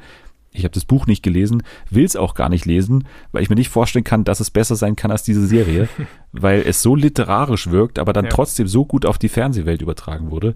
Also ich war tatsächlich total beeindruckt von, von Made und deswegen ist es für mich die Serie des Jahres und bin jetzt Sehr froh, dass ich jetzt Succession nicht irgendwie künstlich noch davor zwängen musste sozusagen, weil das kann man hier ohne Probleme für mich als Nummer eins stehen lassen. Made bei mir. Mhm. Ja, auf jeden Fall. Ich ich äh, schäme mich gerade sehr, weil ich habe Made tatsächlich nicht zu Ende geschaut. Ich habe es oh. damals auch, ja, ich glaube, es fehlen noch zwei Folgen oder so. Hab immer wieder über, also weil die Serie wirklich wahnsinnig stark ist und ähm, aber eben auch teilweise herausfordernd. Für mich war es auch nicht so ganz so, wie du gesagt hast, so, dass ich unbedingt dann sofort weiterschauen wollte, sondern ich habe wirklich maximal zwei Folgen am Stück schauen können, weil das ja doch ziemlich mitnimmt, teilweise dann auch ja, irgendwann werde ich nochmal jetzt die nächsten Tage die Kraft sammeln und mir das Finale nochmal anschauen oder vielleicht nochmal ein bisschen früher dann einsteigen, um ja, wieder anzuknüpfen. Aber ist auf jeden Fall das, was ich gesehen habe, war schon wahnsinnig gut. Aber ich habe irgendwie keinen Platz auf meiner Liste gefunden. Aber wenn ich gewusst hätte, dass du es nicht gesehen hast, äh, dann hätte ich vielleicht noch irgendwie einen Platz gefunden, weil die Serie muss auf jeden Fall erwähnt werden. Und ich finde es sehr gut, dass du sie sogar auf Platz 1 gestellt hast ich hatte tatsächlich gar keine andere Wahl. Beziehungsweise, ja, also Reservation Dogs war schon irgendwo auch nah dran, aber für mich war einfach Made klar, von dem Moment, als ich es gesehen habe, wenn man dann danach noch da sitzt und sagt, jetzt könnte es doch noch mehr sein als diese zehn Folgen, dann muss man schon einfach das mal herausheben nochmal, glaube ich. Und äh, ja, für mich hat es total funktioniert hier. Also du hast eine Aufgabe mit Made, ich habe quasi eine Aufgabe mit, mit Maya and the Three und dann haben wir beide was zu tun quasi beide in unseren Top 3 können wir uns da bedienen und äh, sind quasi jetzt auch fertig mit unseren Top 10. Also wir hatten einige Überschneidungen drin. Wir hatten mhm. Ted Lasso und äh, Reservation Dogs war genau. Reservation Dogs hatten ja. wir auch auf dem gleichen Platz. The White Lotus, glaube ich, hatten wir auch sehr, mhm. sehr ähnlich. Also da waren wir uns schon sehr, sehr ähnlich, haben ein bisschen andere sozusagen Fokus gelegt, aber trotzdem, glaube ich, ist ungefähr klar, was hängen bleibt an diesem Jahr, glaube ich. Also Ne, Succession ist so ein bisschen die Serie, auf die alle hingefiebert haben, weil es natürlich auch eine wiederkehrende Serie ist. Ansonsten hatten wir starke Geschichten über Mütter mit Mare of Easttown und mit Bait. Ja. Wir hatten eine Randgruppe, die eigentlich keine Randgruppe sein sollte, aber jetzt mal eine Riesenbühne bekommen hat bei Reservation Dogs. Und ansonsten, glaube ich, ist das, was sich hier durchzeichnet, auch eine starke Inszenierung. Also, ne, ja. wir hatten Dickinson, wir hatten Underground Railroad natürlich, auch Brand bei dir Cherry äh, Brand New Cherry Flavor. Wenn ich gerade nochmal schaue, sehe ich, dass äh, von meinen zehn Plätzen tatsächlich auch nur zwei Serien alte Serien sind. Also Ted Lasso und Succession. Die anderen acht sind alle erst dieses Jahr gestartet. Weißt du, wie das bei dir aussieht? Bei mir sind es, glaube ich, nur Ted Lasso, Dickinson und. Nee, Ted Lasso und Dickinson sind die ah, einzigen, okay. die es hier als wiederkehrende Serien quasi geschafft haben, nochmal auf die Liste zu kommen. Liegt natürlich auch daran, dass für mich eben Succession rausgefallen ist, dass Better mhm. Call Saul mal wieder keine Staffel leider veröffentlicht hat in diesem Jahr. Ja. Aber ne, so andere waren so ein bisschen enttäuschend, finde ich. Viel mehr gab es auch ehrlich gesagt nicht, aber es gab auch wirklich krasse Enttäuschungen für mich. Also The Nevers zum Beispiel, habe ich schon viel davon erwartet irgendwie, ja. aber es war komplett egal. Eine Serie, die auch komplett egal war, übrigens in diesem Jahr, Nine mhm. Perfect Strangers, muss oh, man sagen. Ja, also das war völlig vor allem egal. direkt dann nach The White Lotus war das einfach so wie ein schlechtes White Lotus. Ja, ich hatte im Vorfeld ein bisschen Erwartung, weil es so ein bisschen in meine Richtung geht, The Mosquito Coast mit Justin oh ja. Theroux bei Apple TV Plus, weil ich mag so Abenteuerserien, die dann auch gerne mal in Südamerika oder so spielen. Aber es war einfach ziemlich langweilig. Im kommenden Jahr soll ja eine weitere Serie mit Justin Thoreau kommen, und zwar White House Plumbers. Ich weiß nicht, ob du das schon mal mhm. gehört hast. Watergate. Ich hab's mir, ja. Genau, Water, die Watergate-Geschichte quasi ein bisschen anders erzählt. Mit Woody Harrelson, Justin Thoreau, Donald Gleason und Lena Headey. Ansonsten natürlich Better Call Saul, Atlanta, Barry sind für mich die großen drei, auf die ich auf jeden Fall warte. Die Herr der Ringe-Serie wird kommen, House of Dragon wird kommen. Eine Sache, auf die ich mich auch noch freue, und da könnte es wieder genauso laufen, dass sie vielleicht erst übernächstes Jahr kommt, ist ähm, die Serie The Curse von den Safety Brothers, die man ja für äh, der Schwarze Diamant heißt der Film, glaube ich, bei Netflix. Ein sehr lustiger, verrückter und spannungsreicher Adam Sandler-Film. Also ah, aber ja. kein Film, mhm. wo er selbst das Sagen hatte, sondern wo er nur die Hauptrolle spielt und dann ist ja mal alles gut, weil er ist ja ein verdammt guter Schauspieler. Und wenn das Drehbuch und die Regie wer anders übernimmt, dann ja, kann man sich das immer anschauen. Und die Safety Brothers sind ja gerade so ein bisschen die, ja, die zwei coolsten neuen Regisseure, die gerade in Hollywood aufsteigen. Und die machen da eben diese Serie über so eine Art äh, Reality-TV-Couple in Amerika, die sich dann sehr öffentlichkeitswirksam scheiden lassen. Und es war irgendwie, es basiert auch auf einer echten Geschichte. Und die Hauptrollen sind auch fantastisch besetzt, nämlich einmal mit Emma Stone und dann mit Nathan Fielder. Du musst nicht weitersprechen. Ich bin, ich bin schon hooked. Also okay. Reality Couple und dann auch noch dieser Hintergrund. Also ja. ich habe, glaube ich, mal davon gelesen, aber ich habe es jetzt hier nicht aufgeschrieben zumindest. Mhm. Also das ist auf jeden Fall was, auf das man sich freuen kann. Also das kann gar nicht schlecht werden, hoffe ich. Sehr gut, dann haben wir das nächste Jahr auch schon so ein bisschen angeteasert. Wir treffen uns dann natürlich auch wieder hier zum vierten Mal im kommenden Jahr, wenn nichts dazwischen kommt. Aber vielleicht auch tatsächlich mal dazwischen. Aber wer dich dazwischen auch mal lesen will, möchte, der kann das natürlich bei serienjunkies.de tun oder bei deinem Twitter-Channel. Wie heißt du denn da bei Twitter? Bei Twitter at bojackbockman. Schaut da unbedingt vorbei. Da gibt es natürlich auch den direkten Link zu Serienjunkies, aber das kennt ihr höchstwahrscheinlich sowieso, wenn ihr auch diesen Podcast hört. Serienjunkies auf jeden Fall auschecken und den Serienjunkies Podcast kann man auch ins Herz legen. Da warst du auch einige Male schon dabei. Genau. Und ansonsten bleibt nicht mehr viel zu sagen, außer danke dir fürs Dabeisein. Ich danke dir für die Einladung. Immer wieder gerne. Mir kann man auch folgen, dem Podcast folgen und so weiter, das wisst ihr eh. Nächste Woche feiern wir hier natürlich Weihnachten, unsere große Weihnachtsfolge, wo wir unter anderem das Weihnachtsfernsehprogramm besprechen und ja, Weihnachten mit Bushido verbringen, denn wir schauen die Bushido-Dokumentation bei Amazon. Das ähm, sei vielleicht euch ans Herz gelegt, euch darauf vorzubereiten. Wir, Sehr besinnlich. Wir tun es auf jeden Fall genau mit Weihnachten mit den Abu Chakas. Auch eine schöne Netflix-Serie vielleicht demnächst. Aber jetzt erstmal bei Amazon. Äh, ihr könnt jetzt aber schon mal abschalten. Wir werden uns jetzt erstmal die Herr der Ringe Kostüme anziehen und uns auf den September vorbereiten. Also bis dann. Tschüss. Macht's gut. Ciao.